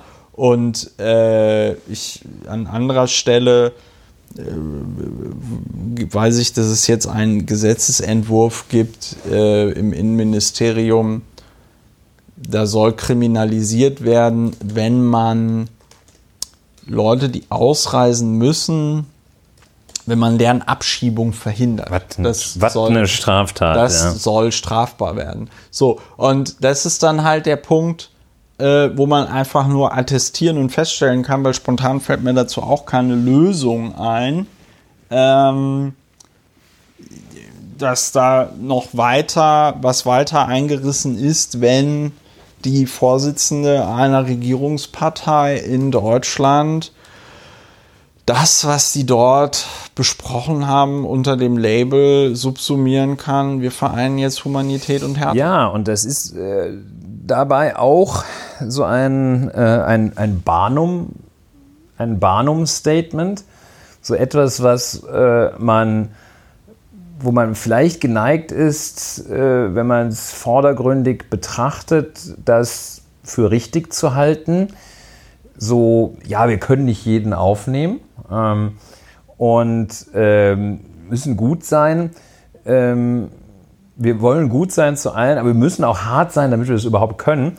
Das ist eine extrem perfide Vermischung von zwei Dingen, ähm, die nicht miteinander vereinbar sind und die im konkreten Fall auch nichts miteinander zu tun haben. Ja. Denn ähm, selbst wenn man ähm, in der Politik, auf welchem Feld auch immer, sowohl Humanität als auch Härte walten lässt, geschieht das an zwei völlig unterschiedlichen Stellen ähm, und niemals an derselben Stelle. Also Humanität äh, geschieht ja nicht da an der Grenze, wo man Leute, die vor äh, Bomben flüchten, ähm, ins Land lässt und ihnen nicht den Weg versperrt. Ähm, äh, da geschieht Humanität, Entschuldigung. Ähm, Ja. Und gerade keine Härte. Ja. Ähm, dass, wenn man das miteinander vereint, dann lässt man ein Paar an der Grenze rein und die anderen schießt man nieder oder äh, weist sie mit Gewalt ab. Das war ja die Situation im Jahr 2015, Ja. vor der ähm, Deutschland dort stand. Ähm, diese Leute mit Härte und zwar mit völlig inakzeptabler Härte zurückzuweisen. Ähm, da ist nichts zu vereinen. Äh, Humanität ist äh, nicht teilbar, Humanität ist nicht relativ, ähm, Humanität ist auch nicht abzuwägen gegen andere Interessen. Das ist im Übrigen auch äh, die rechtliche Vorgabe, äh, dass man Flüchtlinge nicht zurückschicken darf. Ähm, und das ist Dublin, das ist alles. Äh, und ein äh, Gedanke, ähm, was ja auf dieser, auf dieser, in diesem Werkstattgespräch, das mich allein wegen dieses Humanität und Härte wollen wir haben, ziemlich abstößt, ähm, äh, was ja vielleicht auch mal jemand hätte sagen können. Also Frau Dr. Merkel hat 2015 gesagt, wir schaffen das. Ähm, und es wird ja keiner ernsthaft behaupten, wir hätten das nicht geschafft. Also Ja. wir jetzt, also mein Beitrag war ja, ähm, naja, also Ja, das Land. gezahlt, ne? Ja, richtig. Ähm, also äh, es, es gibt der sagt, wir hätten es nicht geschafft. Und es wäre auch wirklich auch schön, mal zu sagen, ja, wir haben es geschafft. Es ist überhaupt, überhaupt null Problemo. Ja. Man, Also- merkt es, man merkt es nicht. Also ich Es zumindest ist nicht nachweisbar. Unterhalb der Nachweisgrenze. Ja. Und das, das, das perfide, Wie der Promillegehalt eines Polizisten. der, der, das, das, das perfide an dieser Härtenummer ist ja auch, das ist ja auch verschleiert, worum es da geht. Ja. Also Härte, Härte klingt halt noch so, da hast du vollkommen recht, da schwingt dieses Konservative mit so. Der strenge das ist Vater. Der strenge Vater. Ist gut für dich. Das ist gut für dich. Mir tut das viel mehr weh als Wenn ich dir. dich so richtig vermöble, tut mir das so weh. Ja, das ist wirklich Und das ganz, ist auch- ganz. ist aber du wirst noch wissen, was du davon lernst. Ja, genau. So und ähm, und was Mhm. was was dieses Härte verschleiert, ist ja, dass es da tatsächlich um die Existenzen dieser Menschen geht. Die, die, die, um die Existenzen von Tausenden, Hunderttausenden, meinetwegen auch Millionen von Menschen, die nach Europa flüchten, aus welchen Gründen auch immer, sei es dahingestellt, ähm, sei der Grund die Hoffnung auf ein besseres Leben. Und dann halt zu sagen, wir müssen Humanität und Härte äh, vereinen, das erinnert mich auch so ein bisschen an die ganze ähm, Hartz-IV-Gesetzgebung und so, wo es dann immer heißt, wo es dann immer hieß, ja, fördern und fordern. Ja, das ist ein So, Axiom. Das und gibt, das wo ist- kommt denn das und- Das gibt's doch gar nicht. Und, äh, ja, der, der Witz Ja, ich, also das war eine rhetorische Frage. ja, ja, ja, nee, der Witz ist da auch, die, die, die, diese Förderung, wenn du ins Arbeitslosengeld, wenn du im Arbeitslosengeld 2 bist, die Förderung, die dann so aussieht, dass du, obwohl du einen abgeschlossenen Berufsausbildung, Universitätsabschluss, meinetwegen sogar mit, äh, mit, mit einem Doktortitel hast und dann in eine Maßnahme gesteckt wirst, wo du als erstes mal lernst, wie man einen ähm, äh, äh, wie man eine Be Bewerbung irgendwie schreibt. Mit 55 Jahren, wo du dann eh weißt, dass dich dann keiner mehr nimmt, ja. Ähm, oder wo du irgendwelche komischen, das ging neulich ja auch ganz steil über Twitter, wo du dann irgendwelche komischen, ja, wie so Kindergartenaufgaben lösen musst, wo du so irgendwie so, so, so Symbole ankreuzen musst und sonst irgendwas. Und wenn du das halt nicht machst, ne, dann kommt das Fordern, dann wirst du nämlich sanktioniert. Ja. So, und dieses Fördern in, ähm, in der Hartz-IV-Gesetzgebung, das ist ja nicht der Rede tatsächlich wert. Aber dieses Fordern ist am Ende der Euphemismus dafür, dass du bei dem kleinsten, wie auch immer gearteten Vergehen, was da alles als Vergehen definiert wird, deine Leistungen gestrichen bekommst. Ähm, da, also auch ein Euphemismus. Und genau dasselbe Humanität und Härte vereint. Ja, und das ist äh, auch das, das dumme Geschwätz äh, von dem Rechtsstaat, der mit aller Härte, in, in noch dämlicheren Formulierungen, mit all seiner Härte Ja. vorgehen muss gegen, ja, was einem jetzt gerade mal so nicht gefällt. Und ähm, die Härte ist ein völlig illegitimes Kriterium. Härte für sich genommen besagt gar nichts. Härte besagt, ist überhaupt keine Leitschnur. Ist Ja. wie, äh, wie Freiheit. Ne? Haben Ja. wir ja ähm, auch als, äh, ist kein Leitkriterium. Härte ist für sich kein Wert. Und äh, die Forderung nach Härte ist, äh, man kann nach Gerechtigkeit, äh, man kann Gerechtigkeit fordern. Ähm, aber Härte, warum denn Härte? Warum denn eigentlich? Warum denn fordern und fördern?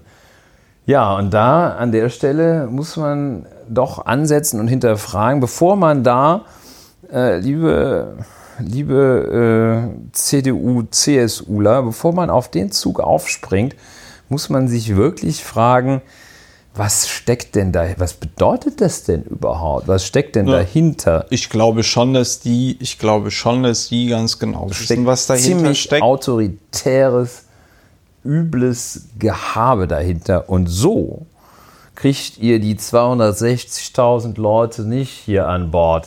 Die Mit eurem. Humanismus und Härte, Humanität und Härte, da seien die ja bekloppt. Ey. Ich gehe doch dahin, wo nur Humanismus ist. Humanität. Ja, und Humanität erst recht. Und, und ich denke, das ist ein gutes Zeichen dafür, dass wir es vielleicht für heute sein lassen sollten. Richtig. Weil wir doch jetzt zu fortgeschrittener Stunde, nachdem uns Peter G. Äh, mit äh, dann doch einem etwas komplexeren Sachverhalt ein bisschen mehr aufgehalten hat, als äh, wir das gedacht haben. Ja, das war die äh, dritte Folge von Lauer und Wena. Ich äh, hoffe, oder wir hoffen, dass es Ja. euch gefallen. ja, das, das, Ja, das, äh, ich schließe mich dieser Hoffnung an, so begeistert. es wäre wär ja schön, wäre ja lustig gewesen, wenn ihr gesagt hättet, nein, Ich hoffe nicht. also, ich hoffe nicht. Ich hoffe, Guck das mal, selbst zum Ende dieser, selbst zu diesem traurigen Ende mit Humanität und Härte Ja. haben wir noch Emotionen und würden uns freuen, wenn es gefallen hat. ja, genau. Wir würden uns freuen, wenn es euch gefallen hat. Ähm, äh, wir würden uns freuen, wenn ihr eine Bewertung hinterlasst auf äh, iTunes oder sonst wo, wo ihr das gerne bewerten würdet. Oder sonst ihr, könnt, wo. sonst wo. ihr könnt ja auch, ich meine, ich Bleibt kann ja nicht. Ich, ja, ich, das ist zwar Vandalismus, das lehnen wir ab, aber verhindern kann ich es jetzt auch nicht. Ne? Ich rufe dazu nicht auf, aber wie gesagt, überlegt es euch. Ja, wer das Ähm, irgendwo an die Klotür schreibt, den verteidige ich. Ja, oh nein, Ulrich, jetzt hast du das. Ja gut, ich lasse das mal drin. We will see. Es ist ein äh, soziales Experiment. Ähm, wie gesagt, also ähm, äh, empfehlt es euren Freundinnen und Freunden, wenn ihr welche habt. Wenn nicht, sucht euch welche, denen ihr es empfehlen könnt. Ähm, in der nächsten Woche, wenn wir nicht krank werden oder sonst irgendwelche Katastrophen passiert, sollte es eine neue Folge von Lauer und Wiener geben. Ulrich? Ja, da bin ich sehr für und werde die Zeit sicher finden. Mit Vergnügen. Ja, ich auch. Ähm, und ja, dann äh, bedanken wir uns ganz herzlich für eure Aufmerksamkeit und äh, wünschen euch noch einen schönen Tag, Abend, Woche, je nachdem, wann und wie ihr das hört. Ähm, und bis äh, nächste Woche, wenn es wieder heißt Lauer und Wiener. Tschüss. Tschüss.